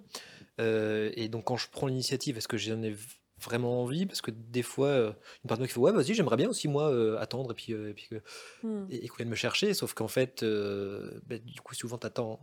T'attends Indéfiniment. tu fais et tout. Et, euh, et en plus, quand tu prends l'initiative, tu dis Ok, il faut que je prenne, prenne l'initiative, mais pas trop. Euh, et donc, je peux avoir une liste ou pas de ce qu'il faut faire, ce qu'il faut pas faire. Donc, oui, c'est permanent. C'est permanent. euh. Ouais, Et, ça contribue euh, à mettre une pression, quoi, en fait. Ouais, bah après, euh, oui. Et en même temps, euh, c'est aussi une responsabilité, ce que tu disais aussi un peu. Mm, Ok, mm. voilà, bon, c'est tout. euh, on est des hommes blancs hétéro cisgenres dans une société patriarcale. Et ben, au bout d'un moment, euh, je prends la responsabilité de ça et, euh, et je vais tout faire pour euh, pour agiter un drapeau blanc, mais en même temps, euh, enfin, tu vois, c'est- compliqué, c'est compliqué. En même temps, c'est pas nous qui avons les plus gros problèmes. Donc, euh, Ouais. donc en vrai, ça va. Ouais. Non, mais on est bien d'accord. Ouais. Ça, ça, ça n'empêche pas d'en parler. et Mais ça n'empêche pas d'en parler. quoi. Mais oui, c'est vrai que des fois, l'injonction à la, à- au premier pas, euh, ça, ça- ça bloque tout un, tout un aspect de la relation possible. Mhm. Pour être. euh, Et euh, pour les personnes assignées à la naissance ici, ouais. Euh, en fait, euh, moi, je pense que aussi, il y, a- il y a du cas par cas et que on, bon, bah, on a tous une psychologie, on est tous un peu bizarres, euh, chacun individuellement, non? Parce Non. Que, Moi, je suis tout à fait normale. vous voyez, je fais des choses normales. Mais moi, je rigole de moi-même parce que je suis très, très incapable de faire euh, des premiers pas. Et donc, euh, je vois que j'ai ce truc-là, je sais pas si c'est dans mes gènes, que j'aime bien être chassée. Alors que j'ai des potes qui aiment bien plutôt chasser. Je sais pas si sont- c'est vraiment bien de- d'utiliser ce mot, mais je, je l'utilise quand même. compris. Je choisis. Mais- Et en même temps, dès que je me fais chasser, je me dis Ah, un prédateur Du Bah coup, voilà. euh, c'est compliqué. Est-ce que, est enfin, j'ai une question euh, du coup euh, qui- qui- que je me pose. Est-ce que le Sexpo ne t'aide pas justement à avoir des espaces où tu as l'occasion de prendre des initiatives? Ouais, mais après, euh, moi, il y a quelque chose qui me, qui me frappe un peu dans le Sexpo, c'est que. Et euh, donc là, je parle en tant que moldue à des gens expérimentés. Non. On va te Euh, juger, attention. c'est le genre de la maison. Mais euh, souvent, j'ai l'impression que. Et euh, bah, voilà. En fait, j'ai l'impression que le sexpo, ça annihile un peu aussi toute la problématique de séduction. Ouais. J'ai l'impression qu'en fait, les gens. Voilà, je le dis euh, voilà, je- avec mes gros sabots, euh, euh, mais qu'il y a des, enfin, les gens sont là pour faire du sexe, et du coup, bah, ils viennent et ils font du sexe. Et, et je fais quoi si il si, bah, y a personne qui me plaît euh, bah, on va quand même faire. Enfin, vous voyez ce que je veux dire? Et j'ai l'impression qu'il n'y a, plus trop de. Je, je vois pas trop de séduction. Et moi, c'est quand même. euh, J'ai l'impression d'être Catherine Deneuve qui, qui, me- qui, que, que MeToo, c'est génial. Mais non, pas du tout. ça n'a rien à voir.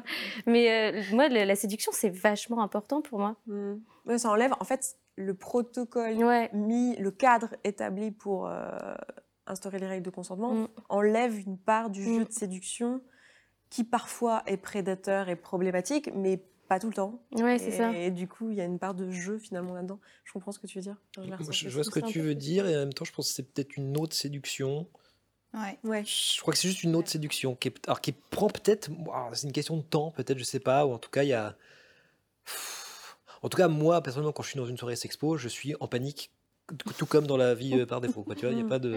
Ah oui, oui. euh, euh, un, non, un petit, c'est pas vrai, un petit peu moins parce que. euh, Laisser porter par le cadre quand même. oui, puis et je- en fait, ce qui, ce, qui me, ce qui fait que je suis moins en panique, c'est pas le fait que les gens sont là pour faire du sexe, c'est que les gens sont a priori bienveillants s'ils sont dans une soirée Mhm. comme ça.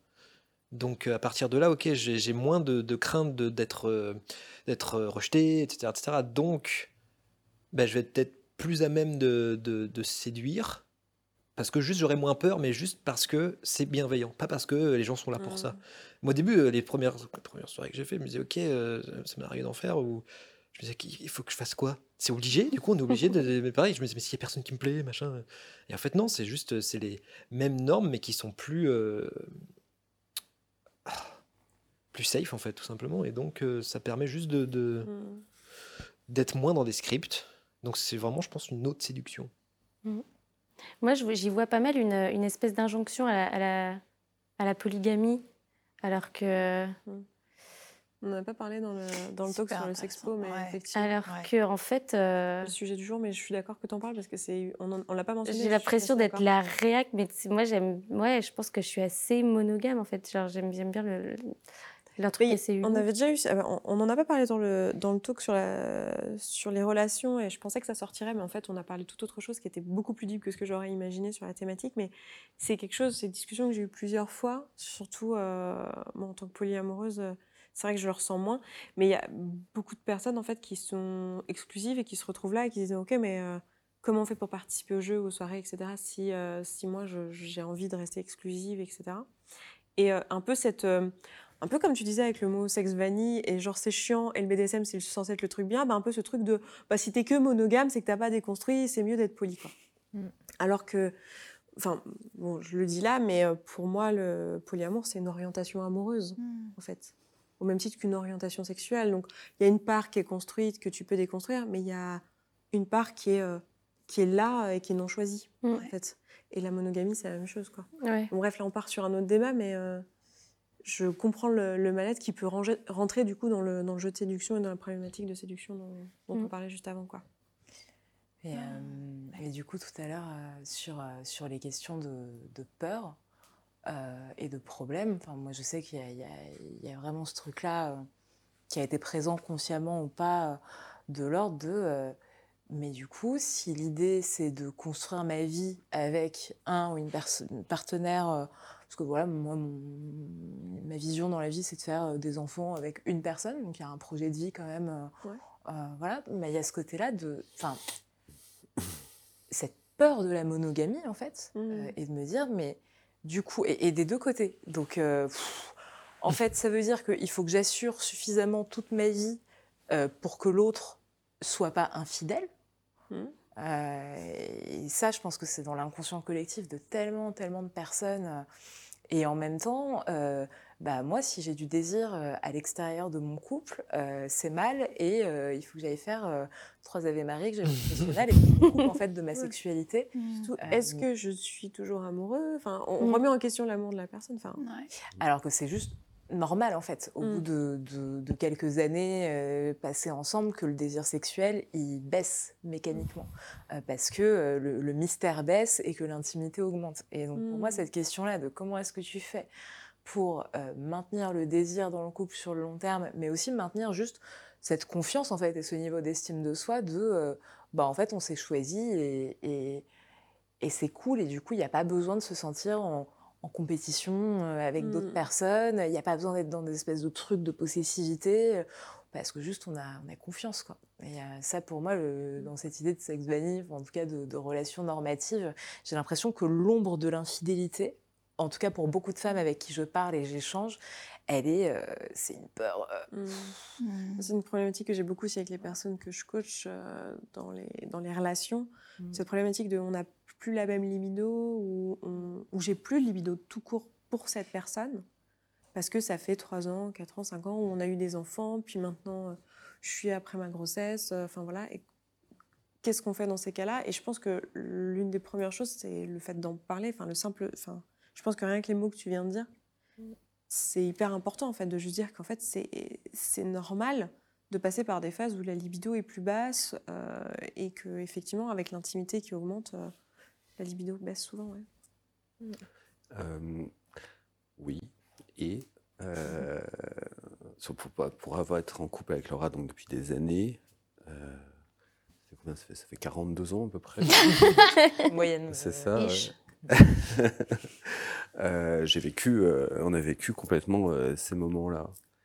Euh, du coup, je suis allé mettre mon nez euh, beaucoup dans des bouquins et dans des bouquins de, de sexothérapie en fait pour, euh, pour voir ça. La meilleure chose que j'ai vue, c'est l'explication qui pour moi me paraît très rationnelle hein, et, et que j'ai expérimenté, que je trouve vrai, c'est que le désir déjà c'est ce qu'on ne possède pas. On ne peut pas désirer quelque chose qu'on possède déjà. Mhm. Voilà, c'est ce mécanisme-là, déjà de base. Quand on rencontre quelqu'un qu'on ne connaît pas, il y a une espèce de, de peur en fait qu'on a. Et c'est cette peur en fait d'être rejeté, mais c'est en même temps l'envie de vouloir être euh, Mm. désiré en fait et de désirer l'autre qui fait qu'on va avoir un mouvement vers l'autre, une excitation en fait, une attirance érotique. Euh, et à partir du moment, tout ça pourquoi? Pour être rassuré en fait. C'est à Mm. partir du moment où euh, ça y est, on touche l'autre, on fait un câlin, on embrasse, on roule une pelle, là, ok, on est rassuré. Ok, et là, on crée de l'intimité, la proximité. Du coup, plus on sort ensemble dans le temps, plus on est proche, plus a de désir, puisque le désir, ça dépend de la distance qu'il y a entre deux personnes. Sans distance, il n'y a pas de désir. Tout ça, ça me semble être une espèce de tension, en fait. Donc, s'il y a trop de distance, ça pète. On se voit plus, on se fréquente plus. euh, Bon, voilà, on n'a plus envie de nous parce qu'on passe à autre chose. Mais si on est collés tout le temps l'un et l'autre en permanence, à partir de là, on passe pratiquement de la catégorie couple à la catégorie famille. hein. Normalement, on ne baisse pas avec sa famille. Et, euh, donc, évidemment, le désir, bah, puisqu'on possède, entre guillemets, qu'on est au désir, qu'on à l'accès, qu'on est dans des scripts, qu'on connaît l'autre par cœur et qu'on sait qu'on peut le toucher n'importe quand, bah, le désir baisse. Donc, tout bêtement, moi, ce que j'ai fait, c'est que j'ai remis de façon consciente hein, et presque même artificiellement de la distance. Mmh. euh, dans mon couple. Alors, et ça part par des choses très simples. Déjà, c'est d'accepter la frustration. C'est-à-dire que la frustration, on nous, on nous apprend, surtout dans la société capitaliste, que c'est quelque chose de mal, en fait. hein, il faut la combler. C'est un vide et il faut vite remplir, en fait. Alors que la frustration, c'est le désir. Mm. C'est la tension, en fait. C'est tant que, justement, je ne t'ai pas encore touché, etc. Je suis donc frustré parce que j'ai envie, et parce que j'ai envie, je te désire. Mm. Du coup, il faut réintroduire cette frustration dans le couple. Ça fait que, par exemple, si je m'approche de Laura, je sais que sur le papier, euh, je vais pouvoir mettre mes mains dessus euh, et elle va peut-être même pas le remarquer, en fait, parce que je lui mets tellement de fois les mains dessus, euh, voilà, euh, Mhm. voilà. Et là, c'est ma responsabilité de dire, euh, ok, vas-y, ne la touche pas, regarde-la.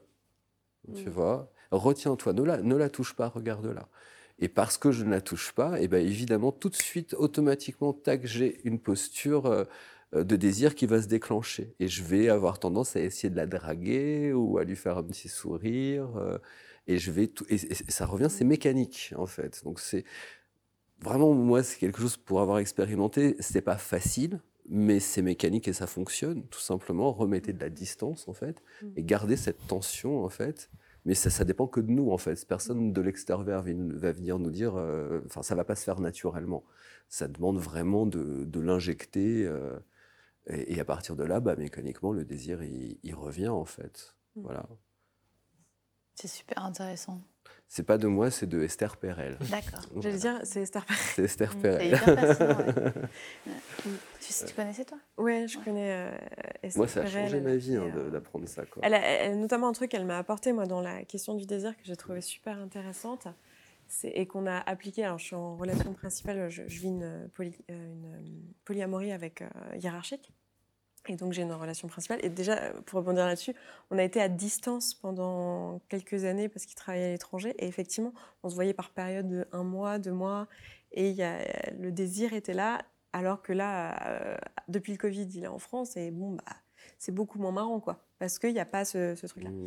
Mais euh, quelque chose qu'on a mis en place et qui, euh, qui est super intéressant dans le travail d'Esther Perel, que moi, elle m'a apporté en tout cas, c'est la notion de qui va à l'encontre euh, de toute la déconstruction qu'on a, de se donner rendez-vous et de faire du sexe d'une manière comme un, un rendez-vous dans Oui. la semaine, en Mm. La fait. spontanéité est un mythe. Oui, voilà, de pas de, de créer euh, le jour euh, alors qu'on se dit non mais faut pas sur- surtout quand on est en- alors je pense pas que c'est un truc à appliquer pour tout le monde dans toutes les situations à tout moment mais une fois qu'on a déconstruit ce truc de je suis plus en train de me forcer avec mon partenaire je sais dire non euh, j'ai appris en tout cas à dire non en tout cas il y a la parole qui se libère là-dessus et je suis pas en train de me forcer à avoir des relations sexuelles parce que je pense qu'il le faut etc quand on a passé ce cap là ça peut être pas mal de se dire bah en fait même si j'en ai pas envie, et si je me donnais ce rendez-vous comme un rendez-vous pizza, quoi, où en fait la question se pose pas, on mange de la pizza tous les samedis, et en fait il y a peut-être des jours où j'aurais préféré une salade si je m'étais posé la question, mais là c'est de la pizza, bah c'est pizza, quoi. Et j'ai trouvé ça super intéressant, et nous on l'a mis en place pendant quelques mois comme ça. euh, On avait notre date de la semaine, et c'était super intéressant de se dire que quoi qu'il arrive, ce date était euh, euh, dédié à la sexualité. Alors, nous, vu qu'on fait du vanille et du BDSM, euh, c'est ça aussi euh, l'un des, l'une des choses que je voulais dire dans ce talk-là, que c'est pas parce que vous êtes euh, BDSM que vous ne faites pas de Mm. sexe vanille. hein. La majorité de notre sexualité est d'ailleurs vanille en réalité. Mais euh, bref. Et, et- et du coup, c'était intéressant de se dire, bon, bah, les jeudis soirs, pour pas citer le jour de la semaine, on se, vous penserez à nous les jeudis soirs, donc c'est cadeau. Eh bien, les jeudis soirs, on se disait, bon, bah voilà, euh, qu'est-ce que tu as envie euh, d'explorer dans la sexualité? Et ça pouvait euh, être tout, quoi. Ça Mm. pouvait être euh, discuter de manière très sensuelle, ça pouvait être euh, faire des massages, ça pouvait être faire du BDSM, ça pouvait être parler aussi, regarder du porno ensemble, enfin, ça pouvait être vraiment tout. Et c'est hyper intéressant cette histoire de, de- de déconstruire euh, ce mythe-là du désir. Et une deuxième chose que j'ai trouvé très utile dans le travail, alors je sais pas si je le tiens, je crois que c'est Esther Perel qui me l'a introduit, mais c'est pas elle qui me l'a vraiment fait comprendre. Je pense que c'est plus un- le travail d'une coach dont je parle tout le temps qui s'appelle Brooke Castillo. C'est la notion que le désir, c'est comme toutes les émotions. euh, un peu avancées, hein, pas les émotions primaires. C'est-à-dire, c'est des émotions. Les émotions viennent de nos pensées. Et en fait, quand je désire quelqu'un, c'est parce que j'ai des pensées à propos de cette personne qui créent ce désir. Mm. Et il y a un moment donné, quand je désire plus cette personne, bah, c'est que je n'ai juste plus les mêmes pensées à propos de cette personne. Elles se sont transformées en autre chose, qui est plus de l'affection, de la confiance. Enfin, tu en as parlé un petit peu des, de l'intimité, enfin plein de choses. Et en fait, je peux me dire, tiens, chez moi, dans mon mental, qu'est-ce qui crée le désir?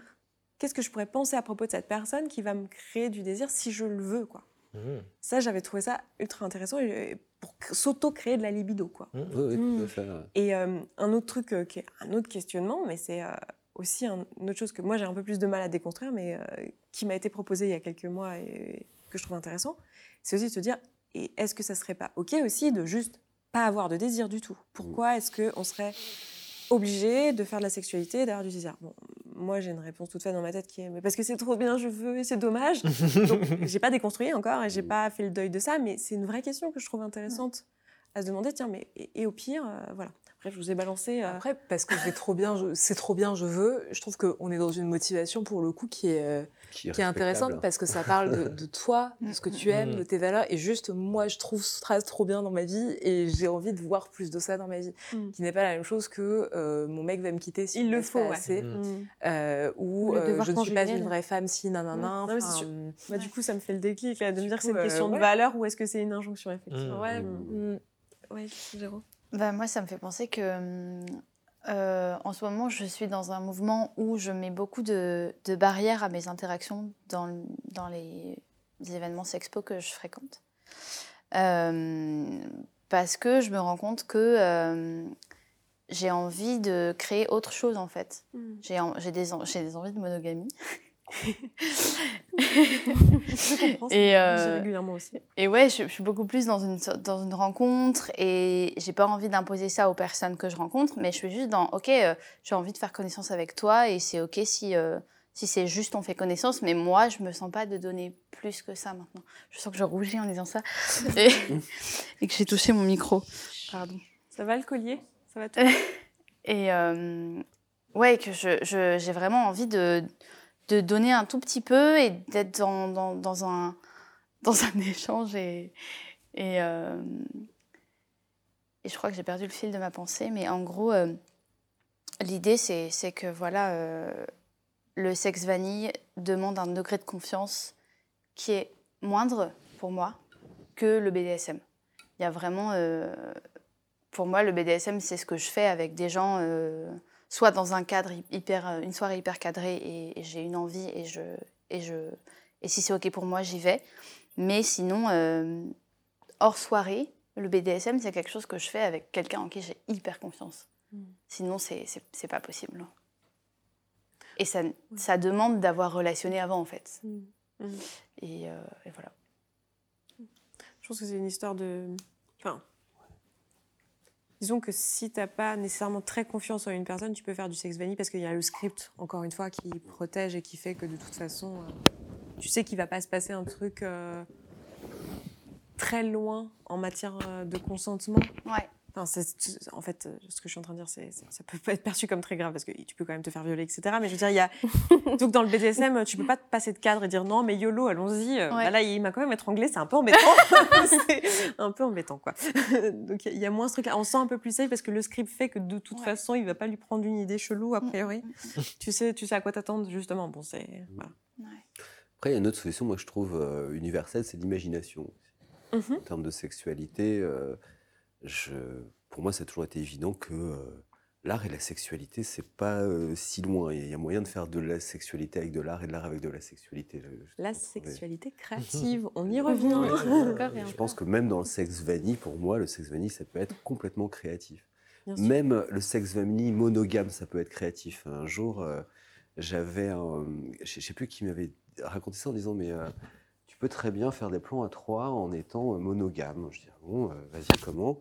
Il dit bah, C'est simple, tu te mets dans le noir. Et, euh, et, et tu dis, tu, tu- tu choisis avec ton partenaire quelqu'un, donc je dis n'importe quoi, euh, euh, Valérie, euh, Régis, de nom hasard, voilà. Euh, et euh, Donc, coucou à toutes les Valérie. les- Oui. Coucou Valérie, coucou Régis. je savais que, de toute façon, quel que soit le, le nom que je prenne, c'est mort. Mais... On pensera à vous jeudi soir. C'est ça.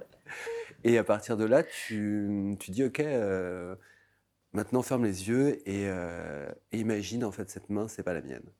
C'est la main de Régis et il est en train de te faire ci, il est en train de te faire ça. Il est devant Mm. toi et tu décris, en fait, et tu parles et Ouais. tu évoques, en fait, quelqu'un qui n'est pas là, et- mais à haute voix.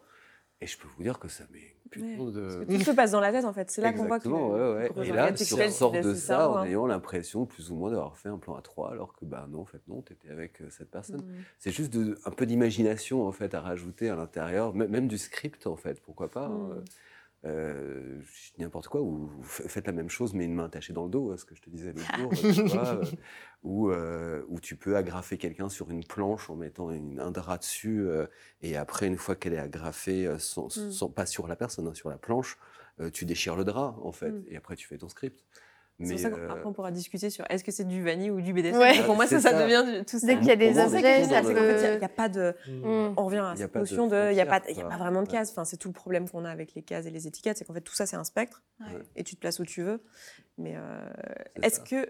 Le fait de se filmer, par exemple. Il y, a un truc qui me vient. Un, truc auquel, euh, auquel je n'ai pas pensé dans la définition de tout à l'heure, mais je ne sais pas si vous serez d'accord avec ça, mais euh, et ça va aussi dans tout le script du sexe ou quoi, mais il y a quand même derrière le sexe vanille, truc que j'ai pas dit, mais il y a quand même cette injonction à il y a de l'amour. Ou alors c'est très clair qu'il y en a pas. Et dans ce cas, c'est pas du sexe vanille, c'est de la baise euh, mmh. presque. ou en tout cas, on doit se le définir. Ou alors c'est pas clair, tu vois, dans l'échange que tu disais tout à l'heure. Mmh. Est-ce qu'il n'y a pas aussi ce truc-là, l'injonction au romantisme qu'il y a derrière En fait, mmh. même si c'est, je pense que c'est un peu moins vrai euh, pour notre génération, mais ou même au non-romantisme. Euh, je trouve il y a plus même ce truc de moi que j'ai vu de, de, de, gens qui qui du coup vont vraiment rien faire de, d'affectueux pour attention, c'est pas du romantisme. Hein. Pour parler de romantisme, euh, il y a des. Enfin, moi je me rappelle avoir eu un rendez-vous avec une personne que j'avais rencontrée sur un réseau social de rencontres. Mmh. Et en fait, euh, au premier ou au deuxième rendez-vous, à un moment, j'avais, on était devant un paysage et à un moment, je ferme les yeux et elle m'a embrassée. Et c'était pas du tout consenti en fait. Et, euh, et ça, ça se voulait très romantique et très vanille pour le coup, mais c'était pas du tout consenti. Et, euh, et enfin, ouais, enfin, comme quoi le, le romantisme, enfin, il y, y, a un vrai débat sur le romantisme. Euh, C'est issu du patriarcat, alors. Voilà, oui. Où ça arrête. J'ai employé le mot romantisme. Moi, ce que j'entendais là-dedans, c'était le fait qu'il y ait du sentiment amoureux. Hmm. Mais ok. Euh, le mot doit vouloir dire euh, les deux, les deux choses, mais hmm. complètement. Ce que tu décris là. je pense effectivement qu'il y a une distinction. ouais comme tu dis, il y a le sentiment amoureux et puis le... Pitié. sentiment amoureux. Alors là, les gars, on est là pour trois heures. Parce que amour, amitié, euh, où est-ce que ça s'arrête? Là encore, on a avec des étiquettes chiantes où en fait c'est un spectre. Hein. Arrêtons. non, mais c'est ça. Enfin, il y, a, y, a effectivement le sentiment amoureux et puis le, enfin, le romantisme comme sentiment amoureux et puis le romantisme comme, euh, protocole. L'amour courtois avec, mmh. euh, bah, tu vas conquérir la dame. l'initiative. Ouais, prendre plein d'initiatives, la sauver, l'emmener dans un pays loin Hmm. Euh, ouais, je, je, crois qu'en fait, le, le, fait que, que, que, le sexe et les, et les, sentiments soient aussi euh, reliés historiquement aussi dans, dans la culture qu'on nous a transmise, ça va avec un besoin très fort qui est de dire euh, le sexe, c'est intime, partager de la sexualité, ça, contient des risques aussi, euh, ne serait-ce parce qu'émotionnellement, euh, on est à vif, euh, etc. Et du coup, pour moi, ça, ce, fait d'avoir collé de l'amour, au-delà des dynamiques patriarcales, etc., voilà, de, de, pouvoir bien maîtriser la lignée reproductive des femmes, etc. Mais quand on sort de ça, si je regarde juste l'intention positive, il y a le côté, bah, l'amour, en fait, ça, ça protège, l'amour, ça prend soin. En fait. Mmh. et, et, effectivement, on, est une génération qui a c'était déjà le cas dans les années 70, mais là, voilà, avec tout le côté plan cul, euh, etc., il y a une nouvelle vague là-dedans de liberté sexuelle où justement on va bien décoller euh, l'amour euh, des, des, sexualités. Et du coup, ce que tu partages, tu vois, sur. Alors là, clairement, voilà, hein, on n'est pas ensemble, donc voilà, pas de, pas, de petits câlins. Donc je dors pas avec toi. Donc je dors pas avec toi. Pas avec toi ouais, je dors pas avec toi. Jamais attends, mec, il est 3 h du mat, le couvre-feu, tout ça. T'es sûr? Encore là, c'est bon. Enfin. Et en même temps, euh, bah ouais, il y a, des scripts et effectivement, euh, si je dors avec toi, euh, peut-être que ça raconte quelque chose dans la culture. Bon, mais je pense que effectivement, il y a vraiment ce truc-là de se dire cette valeur en fait d'amour, ce besoin de prendre soin. Comment est-ce que on peut le faire exister dans nos relations sans avoir besoin de faire des, promesses que derrière on va pas mmh. tenir sans avoir besoin forcément de développer un couple duquel on n'a pas envie. Quoi. Comment est-ce qu'on peut trouver ce juste milieu-là et, et on revient à communiquer. C'est ça, je veux dire, ça dénote encore du manque de communication. Bah ouais. même avec, hein, parce que pour l'avoir déjà essayé, en fait, les, les scripts ont la vie dure. Parce que même quand tu communiques sur euh, je veux pas de relation amoureuse, et, euh, mais je vais quand même prendre soin et euh, va quand même se passer ça et tout ça, bah, il y a quand même cette interprétation, cette surinterprétation de oui, mais bon, quand même, c'est dommage, on aurait pu être amoureux ou peut-être je suis mmh. en train de tomber amoureuse de toi et machin. Et donc c'est pas c'est pas si évident. Mais la relation, c'est chiant de toute façon de base. Hein. Ah oui, c'est avoir des problèmes à plusieurs qu'on aurait pas tout seul. Euh, c'est génial. Ah Fatigant. euh, je vois que l'heure a, un peu tourné. J'aimerais bien nous amener vers la fin du talk. Et un... Je peux dire un truc juste. Vas-y. Esther Perel, donc, selon elle, elle dit que euh, c'est relié au capitalisme. Ouais. Le fait de relier les émotions, euh, les, les, les, sentiments à la sexualité. Dans son dernier bouquin, elle dit que c'est date de la révolution industrielle et du moment où, en fait, où les premières générations de jeunes vont quitter leur famille pour aller dans les villes, travailler dans les usines, très jeunes en fait, à un âge où d'habitude ils sont depuis des siècles dans un environnement de 300 km où ils ont le choix entre 20 euh, personnes et souvent les mariages sont arrangés parce que parce que le patriarcat, justement, ne, dit pas du tout à la base qu'il doit y avoir de l'amour dans la relation sexuelle. C'est ça que je voulais dire, en fait, ce que mmh. j'entends dire que c'est relié au patriarcat, mais pas du tout. Pour moi, le patriarcat, à la base, l'amour, il n'en a rien à foutre. D'ailleurs, il y a le terme amant hein, qui est en dehors du couple. C'est à une lubie et tu vas aller te taper mmh. quelqu'un parce que tu es un peu amoureux, mais ta femme, tu es là pour lui faire des gamins, euh, tu fais ton devoir et euh, tu es là pour que la maison elle tienne debout et c'est tout. Mmh, et elle dit que c'est en se barrant des, en faisant une migration avec la migration rurale vers les villes, en fait, qu'il y a une nouvelle solitude qui s'est créée en fait, et que donc ces jeunes générations étant seules en fait, euh, loin de leur famille, ont commencé à se regrouper entre elles et à partager à travers la sexualité leur solitude. Et donc tout ce que tu représentes pour moi, et tu vas être ma nouvelle famille, et tu vas être mon meilleur ami, et tu vas être euh, mon ceci, mon cela, mon truc et mon bidule, et qu'à partir de là commence à se relier. Euh, les sexes et, le sexe et les sentiments. Ce qui donc, selon elle, est quelque chose d'assez récent, qui a à peu près un siècle. Et euh, ce qu'on est en train de faire là, c'est de justement redéconstruire à l'envers, en fait, tout ce qui s'est construit mmh. depuis cette époque. Et je trouvais ça assez intéressant parce que c'est vraiment, encore une fois, relié au capitalisme là. Et il y a un lien toujours pareil qui se fait un triangle entre sexualité, patriarcat, capitalisme et, et, au milieu, il y a marqué bordel. Hein. Le point Godwin des pilotes c'est vraiment ça, c'est le point Godwin. C'est là qu'on est content que notre sponsor est d'accord avec ça, parce que sinon, ça aurait été un bazar. Euh, je trouverais ça chouette qu'on enchaîne, termine, parce qu'on ne sera peut-être pas le mot de la fin vraiment, mais euh, pour celles qui le veulent, sur euh, une anecdote assez, assez fun que vous avez eue dans votre sexualité.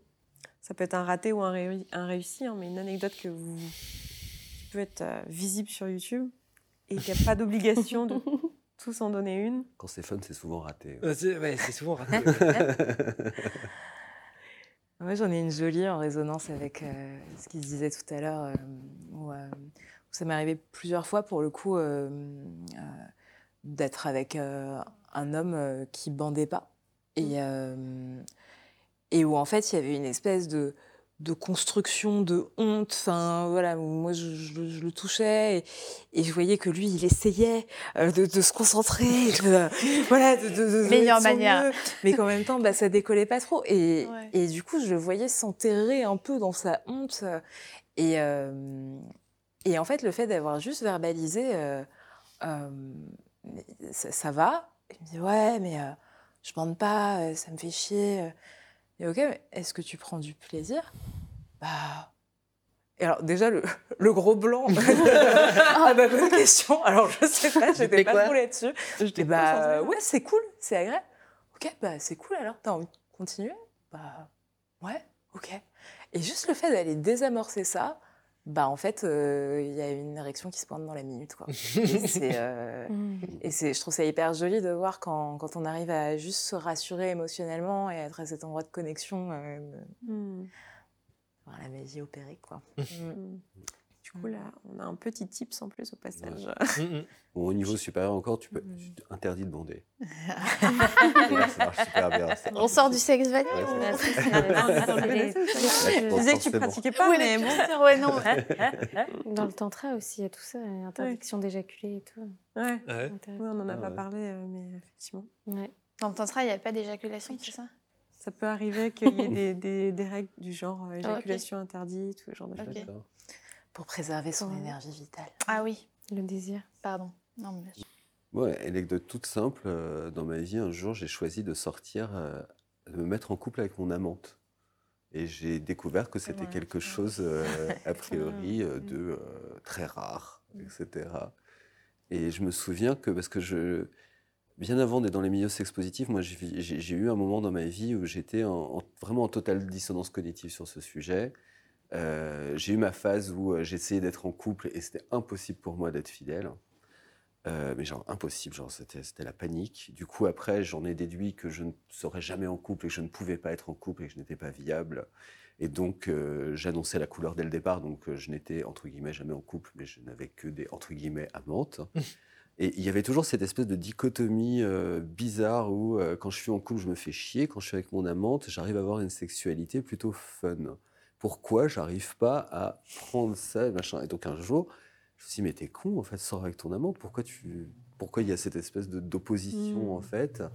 Et j'ai découvert qu'en fait, il y avait beaucoup d'hommes qui avaient cette approche que euh, si je te rencontre dans un cadre de plan cul ou que je euh, ou, que je t'ai donné une certaine vision, une partie de moi, de ma sexualité un peu débridée, justement parce que tu es dans mon amante et donc tu sors de ce schéma euh, et donc je vais pouvoir m'autoriser tout ce que euh, n'est pas entre guillemets respectueux, etc.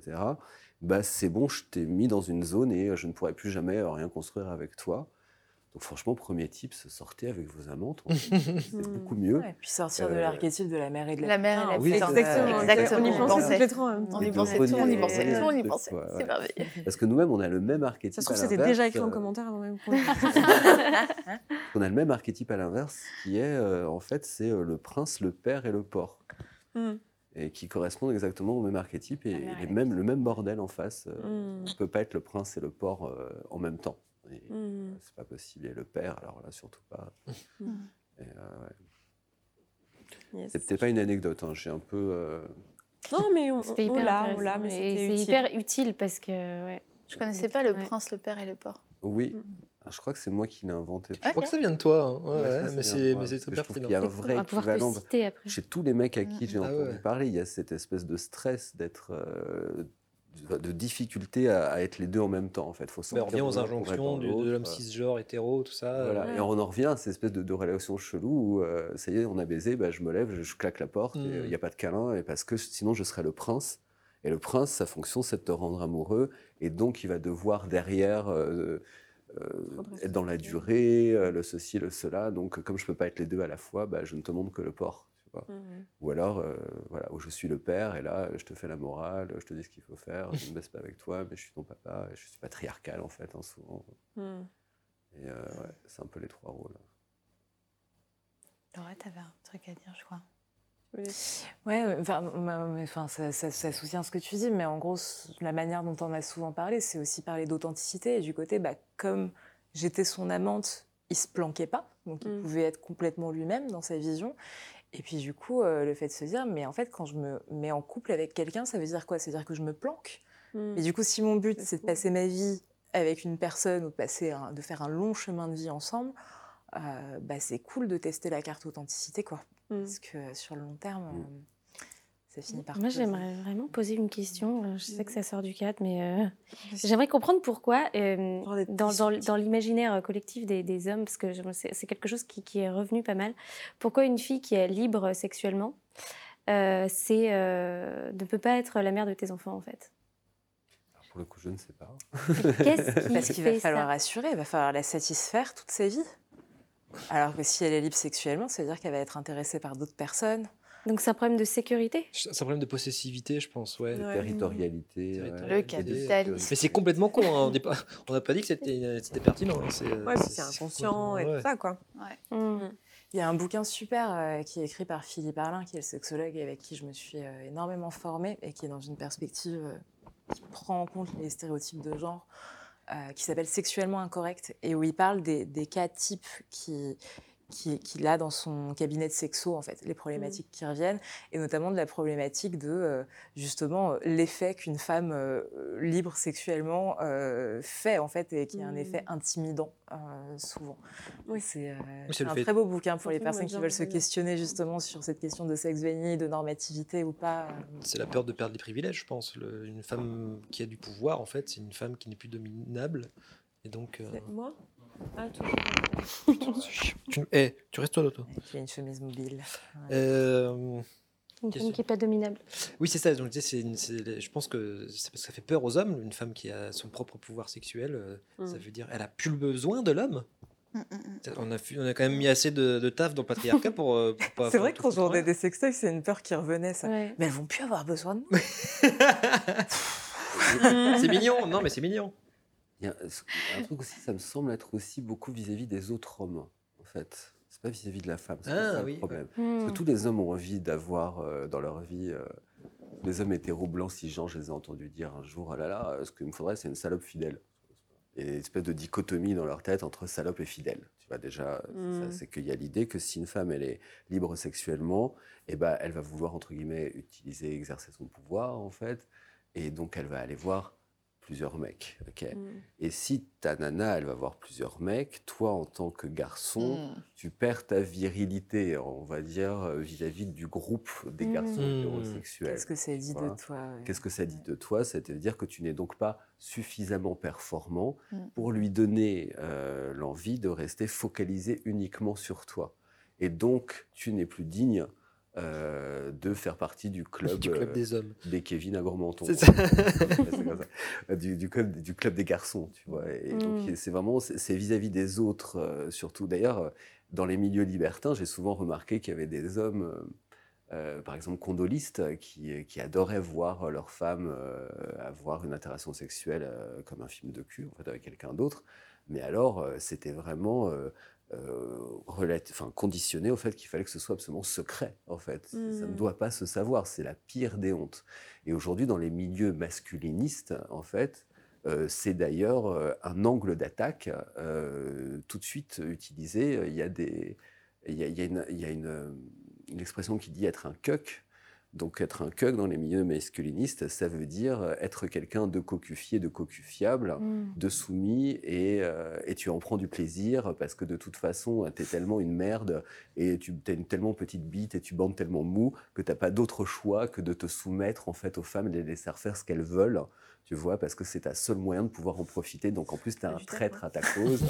et, euh, et, ça, c'est tout toute la mentalité qu'il y a derrière. Le monde de la virilité. C'est le monde de la virilité. Donc, faut comprendre tant que garçon. Euh... la virilité. Moi, moi, je me souviens de petit d'avoir eu euh, ces constructions. Je me souviens des moments où ça s'est passé dans ma vie. C'était des discours de vestiaire euh, au sport, en fait. Et pour moi, c'était le, les portes de l'enfer quand tu es ado, les vestiaires de sport entre garçons. Euh, parce que tu rentres en fait euh, chacun dans son vestiaire. Tu viens de voir les copines de la classe courir. Alors il y a celles qui commencent à avoir des seins, qui ont des seins qui se coulent, les machins et tout, etc. Tout ça c'est enregistré dans ta tête. Et dès que tu es dans le vestiaire, là ça explose de commentaires. Et là c'est parti. Oh, t'as vu machin, t'as vu truc. Mais toujours des commentaires sur les autres. Hein. C'est jamais des commentaires sur soi. Parce qu'un garçon en fait ne raconte jamais sa sexualité en vrai à l'autre. Il se garde bien de le faire. tu vois, et il fait juste sous-entendre qu'il déchire et c'est tout. Tu vois, il faut que ce soit très sobre mais tu vas commencer à parler des autres et des femmes et tout. Et cette attitude, en fait, euh, voilà. Mm. Et dernier truc que j'avais lu, euh, excuse-moi si je suis un peu bavard, il y a aussi la présomption d'hétérosexualité qui est très importante. Donc, on vit dans un monde dans lequel, quand tu es un mec et que tu rencontres un autre mec, tu es présumé hétérosexuel.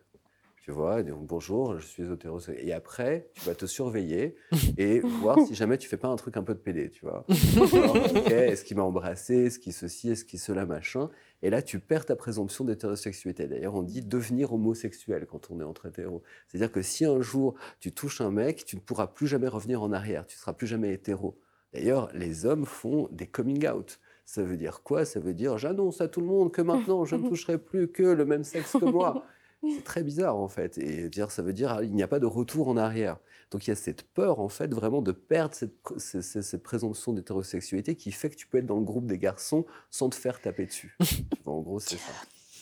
Et, euh, d'ailleurs, à l'adolescence, souvent, il disait, bah, c'est pour ça que souvent tout est de PD.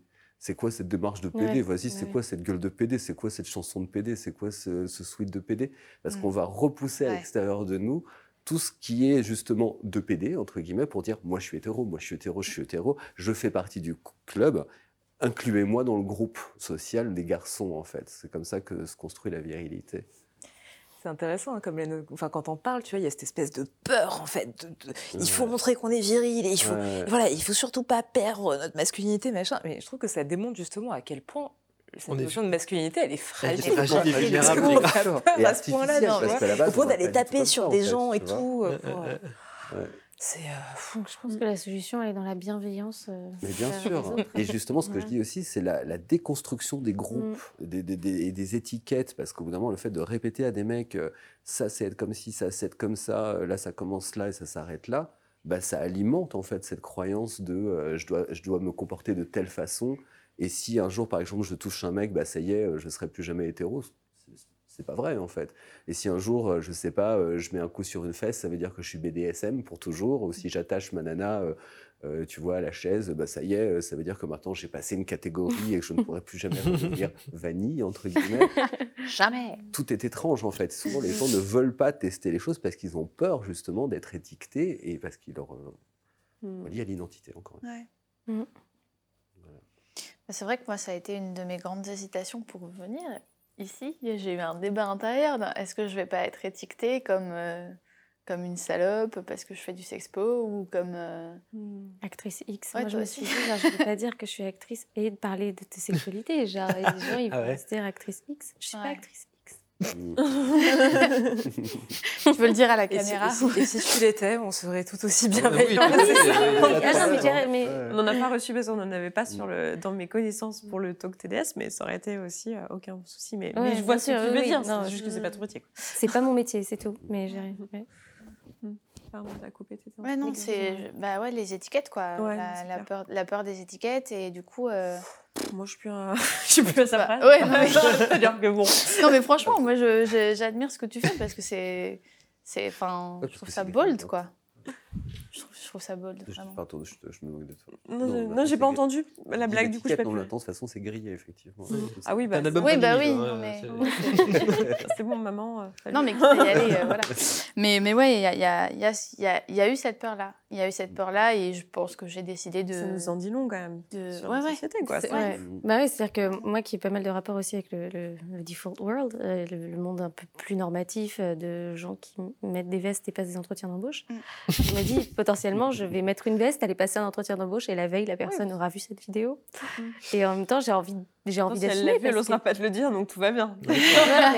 mais, je me suis dit, qu'est-ce qu'ils vont se dire et, voilà. Et en même temps, je pense que c'est important aujourd'hui d'assumer parce que mm, mm. si nous, on n'assume pas, qui va le faire? Enfin... En parler, quoi, tout simplement, et enlever un peu cette pression. Et je pense que c'est à ça que vous avez contribué, d'ailleurs. Ça me donne une belle transition pour vous dire merci. parce que j'ai pas eu l'occasion encore de le faire, mais Enfin, ce contenu-là n'existerait pas sans, sans, vous et sans euh, le fait de, sauter dans le bain. Bon, je sais que vous, ça vous impressionne pas d'être devant 100 000 personnes, hein, bon, voilà. mais, quand même, il faut le faire en parlant, de, en parlant de cul et se dire, bon, bah voilà, on, va en parler dans un but euh, d'éduquer, d'apporter la pierre à l'édifice et de faire évoluer progressivement les mentalités tout en se disant que, bah oui, bah, peut-être que demain, on mettra une veste et on ira à un entretien d'embauche parce que bah, on fait partie aussi de cette société, on la rejette pas pour autant en bloc et, et voilà, quoi. Je propose mmh. que pour, euh, pour qu'on clôture et que j'aimerais beaucoup que vous me disiez, si vous le souhaitez, pour terminer, on se fait un petit tour euh, comme ça de parole. Euh, avec quoi vous repartez de cette discussion? Qu'est-ce que ça vous a apporté sans lequel vous n'êtes, enfin, vous n'étiez pas là avec en arrivant? Et ça vous a apporté quelque chose? Un truc. Alors il y a peut-être plusieurs choses, mais un quelque chose qu'une autre personne a dit, ça vous a apporté? Ah c'est un peu ce que tu viens de dire. Euh, il faut assumer, il faut, il faut incarner. Tu parlais d'incarnation tout à l'heure. Euh, mmh. Moi, je suis toujours très content de venir parler de ça. Euh, de...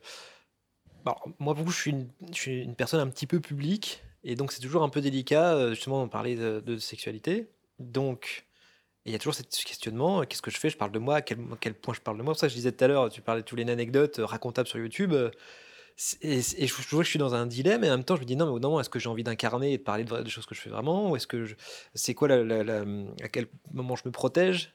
Donc si je me protège c'est à quel moment je suis en danger? Euh, donc je repars avec euh, bah, juste euh, je suis content d'être venu et de et de- d'avoir mon point de vue d'avoir dit que je suis en galère juste pour aider d'autres personnes qui peuvent euh, être en galère aussi et de, de continuer de, bah, de de défendre ça et de et de de dire aux gens de- d'expérimenter en fait Mm. sans injonction. Mm. C'est super important parce que Mm. quand tu commences à expérimenter, tu dis ok, euh, je suis sex positif. Ok, qu'est-ce qu'il faut que je fasse d'ailleurs? C'est quoi les, les- les- les cases à cocher euh, Avec combien de personnes il faut que je couche en même temps pour avoir le, le badge le script? Donnez-moi un script, s'il vous Ouais. non, faut sortir de ça justement et de Ouais. se dire ok, je suis sex positif parce que euh, je me questionne. C'est ça, on fait sexe positif monogame, euh, sexe Ouais. positif polyamoureux, sexe positif libertin. On l'a pas trop dit tout à l'heure, mais il y, a- il y a de la place. On, on a dit qu'il y avait cette injonction au polyamour, mais en fait, euh, de- c'est en train de changer. De mon expérience, il y a quand même la place pour. euh, Enfin, c'est quelque chose qui a été déjà dit et remarqué. Et du coup, euh, enfin, ne vous empêchez pas de venir en couple, euh, d'être très exclusif, très amoureux, de pas du tout souhaiter euh, interagir avec d'autres personnes euh, si vous avez envie de découvrir le sexpo, parce que c'est aussi possible, quoi. Malgré euh, tout ce qu'on peut donner l'impression d'eux. Et ayez conscience, enfin ça me paraît évident, mais bon, ça vaut le coup de le dire, ayez conscience que comme je suis la personne à l'origine de toute cette euh, série de vidéos, il y a aussi un peu de ma couleur dans tout ça. Et je suis polyamoureuse, donc c'est mon, mon prisme aussi.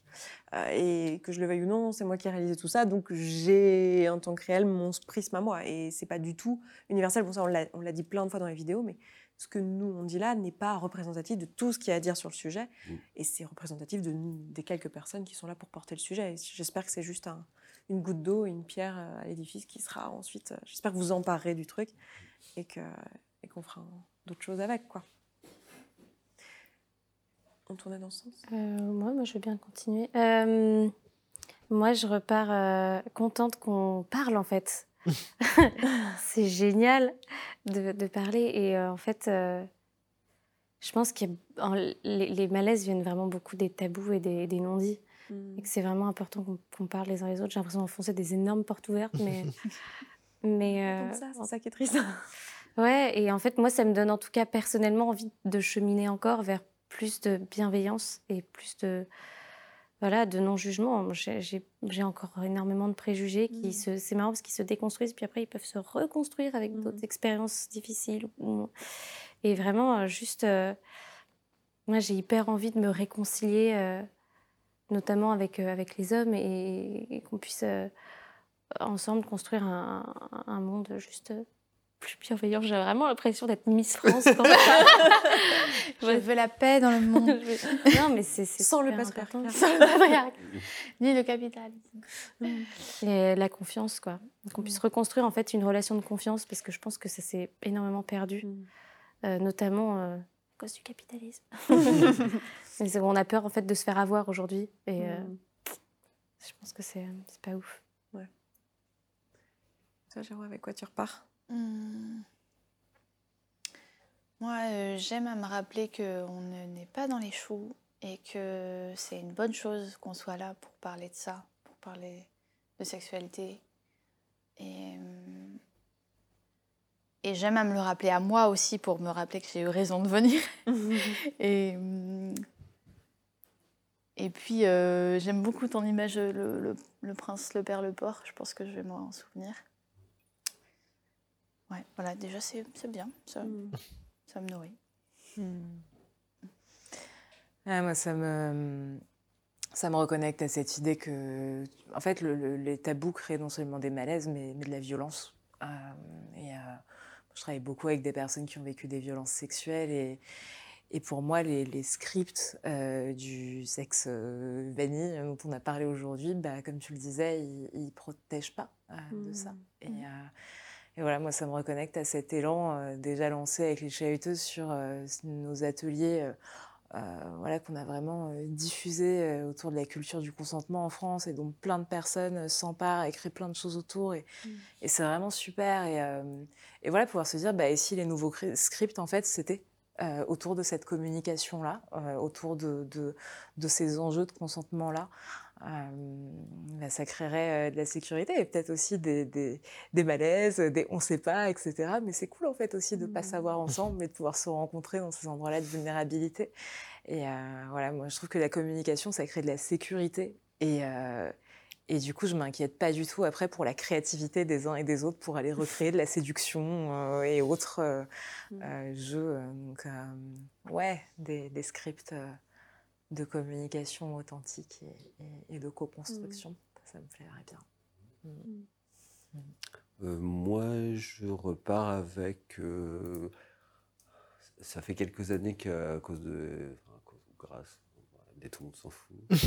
euh, j'ai moins mis d'énergie en fait que ce que j'en en mettais avant, dans, enfin moi en tout cas dans, dans l'association et, euh, et ça me donne envie de, de m'y remettre, en fait. Tu vois, de, voilà. Parce que je me dis qu'on a beaucoup de chance aussi de pouvoir euh, avoir l'occasion d'avoir cette, euh, euh, cette conversation, qu'on est quand même dans un pays privilégié. On râle beaucoup, mais quand même, on arrive à faire des vidéos comme ça. on est en France, on n'est pas dans les pires endroits du monde. Je pense à d'autres endroits du monde dans lesquels, mais on n'en est même pas à commencer à, 11 de se poser ce genre de questions. Euh. Mmh. Mais on meurt encore pour sa sexualité. Comme voilà, on meurt encore pour sa sexualité et, euh, on est quand même des super privilégiés. Du coup, euh, c'est voilà, il faut qu'on le garde à l'esprit. Hein, ça, me semble très important. Je ne vois pas une seule personne noire, par exemple, parmi nous. Enfin, je ne sais pas s'il y en a eu dans les. Elle a été virée du coup. Ok, Mm. Voilà, mais euh, je ne sais pas si on est représentatif non plus. J'ai plutôt l'impression qu'on est euh, une exception en fait sur la planète à pouvoir avoir ce genre de pensée et avoir une sécurité suffisante pour pouvoir le faire. Du coup, bah, c'est notre responsabilité aussi à l'inverse.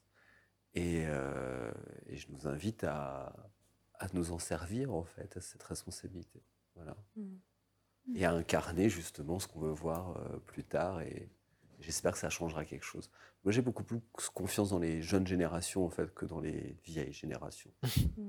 Je crois beaucoup plus à ceux qui arrivent derrière nous en fait et, qui peut-être en fait pourront s'inspirer de tout ça pour créer un mm. monde meilleur en fait. Euh, voilà. Euh, moi, ce que je garde de cette conversation, je pense que c'est le. Alors, je sais pas si ce sera dans le montage final, parce que c'était pas, euh, ça n'a pas rebondi après, c'était pas super utile, mais en tout cas pour moi, ça a été utile c'est euh, la partie où j'ai dit euh, que j'étais pas sûre pour mon, désir, euh, le fait que je veuille potentiellement déconstruire le fait que c'était ok de pas avoir de, sexualité dans mm-hmm. le couple et qu'en fait j'ai dit ah bah, en fait pour moi c'est important etc je me dis bah en fait c'est la seule réponse que tu as si tu as envie etc donc ça m'a fait un petit déclic. Donc je vais je vais repartir avec ce déclic j'avais enfin c'est le fait de le Merci. Euh, combien je te dois pour euh, le coaching Voilà, il y a le, petit côté un peu coach. Donc, je ne sais pas si ce sera dans le montage final. Et puis, si ça ne l'est pas, et eh ben, tant pis. Frustration, tout ça, on en a parlé. C'est hyper important dans la sexualité. Donc, vous pouvez partir avec votre frustration. Et euh, on en parlera sur Twitch. Voilà, petit teaser, au pire, si, vous le, si je ne l'ai pas mis dans le montage final. Et, et, je repars surtout avec beaucoup de gratitude du fait que bah, vous ayez pris ce temps que vous soyez venu euh, dans cette discussion. C'était hyper enrichissant. Moi, j'ai passé un excellent moment. Je ne sais pas si mmh. c'était euh, le cas pour vous. J'ai rigolé. Je peux passer loin des larmes. C'était top. Donc, euh, merci beaucoup. Et puis, je mettrai en, barre d'infos les liens que vous voulez vers. On a parlé de chahuteuse, on a parlé de tout le monde s'en fout. Il y a ton activité aussi qui peut être mise en ligne, peut-être la tienne. Je sais pas ce que, ce que vous voulez. The Nest, ouais je ne sais pas euh, ce que vous voulez, ou même les ressources euh, dont on a pu parler. On a parlé de bouquins, on a parlé de choses mm. comme ça. S'il y a d'autres choses qui vous viennent, n'hésitez pas. Et puis, euh, merci pour tout. C'était chouette. Merci, merci, à toi, pour l'invitation. Merci. Merci d'avoir écouté cet épisode jusqu'au bout. Je suis vraiment ravie qu'il t'ait plu. Si tu vois que ce que je partage ici te parle et que ma façon de voir le coaching et l'accompagnement de manière générale te correspond et que concrètement tu aurais bien besoin d'un petit coup de pouce, voire d'un gros coup de pied aux fesses professionnelles, alors n'hésite pas à nous rejoindre dans la communauté. Tout se passe là-bas. Tu vas pouvoir échanger avec les autres auditeurs et auditrices de ce podcast qui rencontrent globalement les mêmes questionnements que toi. Tu vas pouvoir poser tes questions à des coachs et être coaché si tu le souhaites.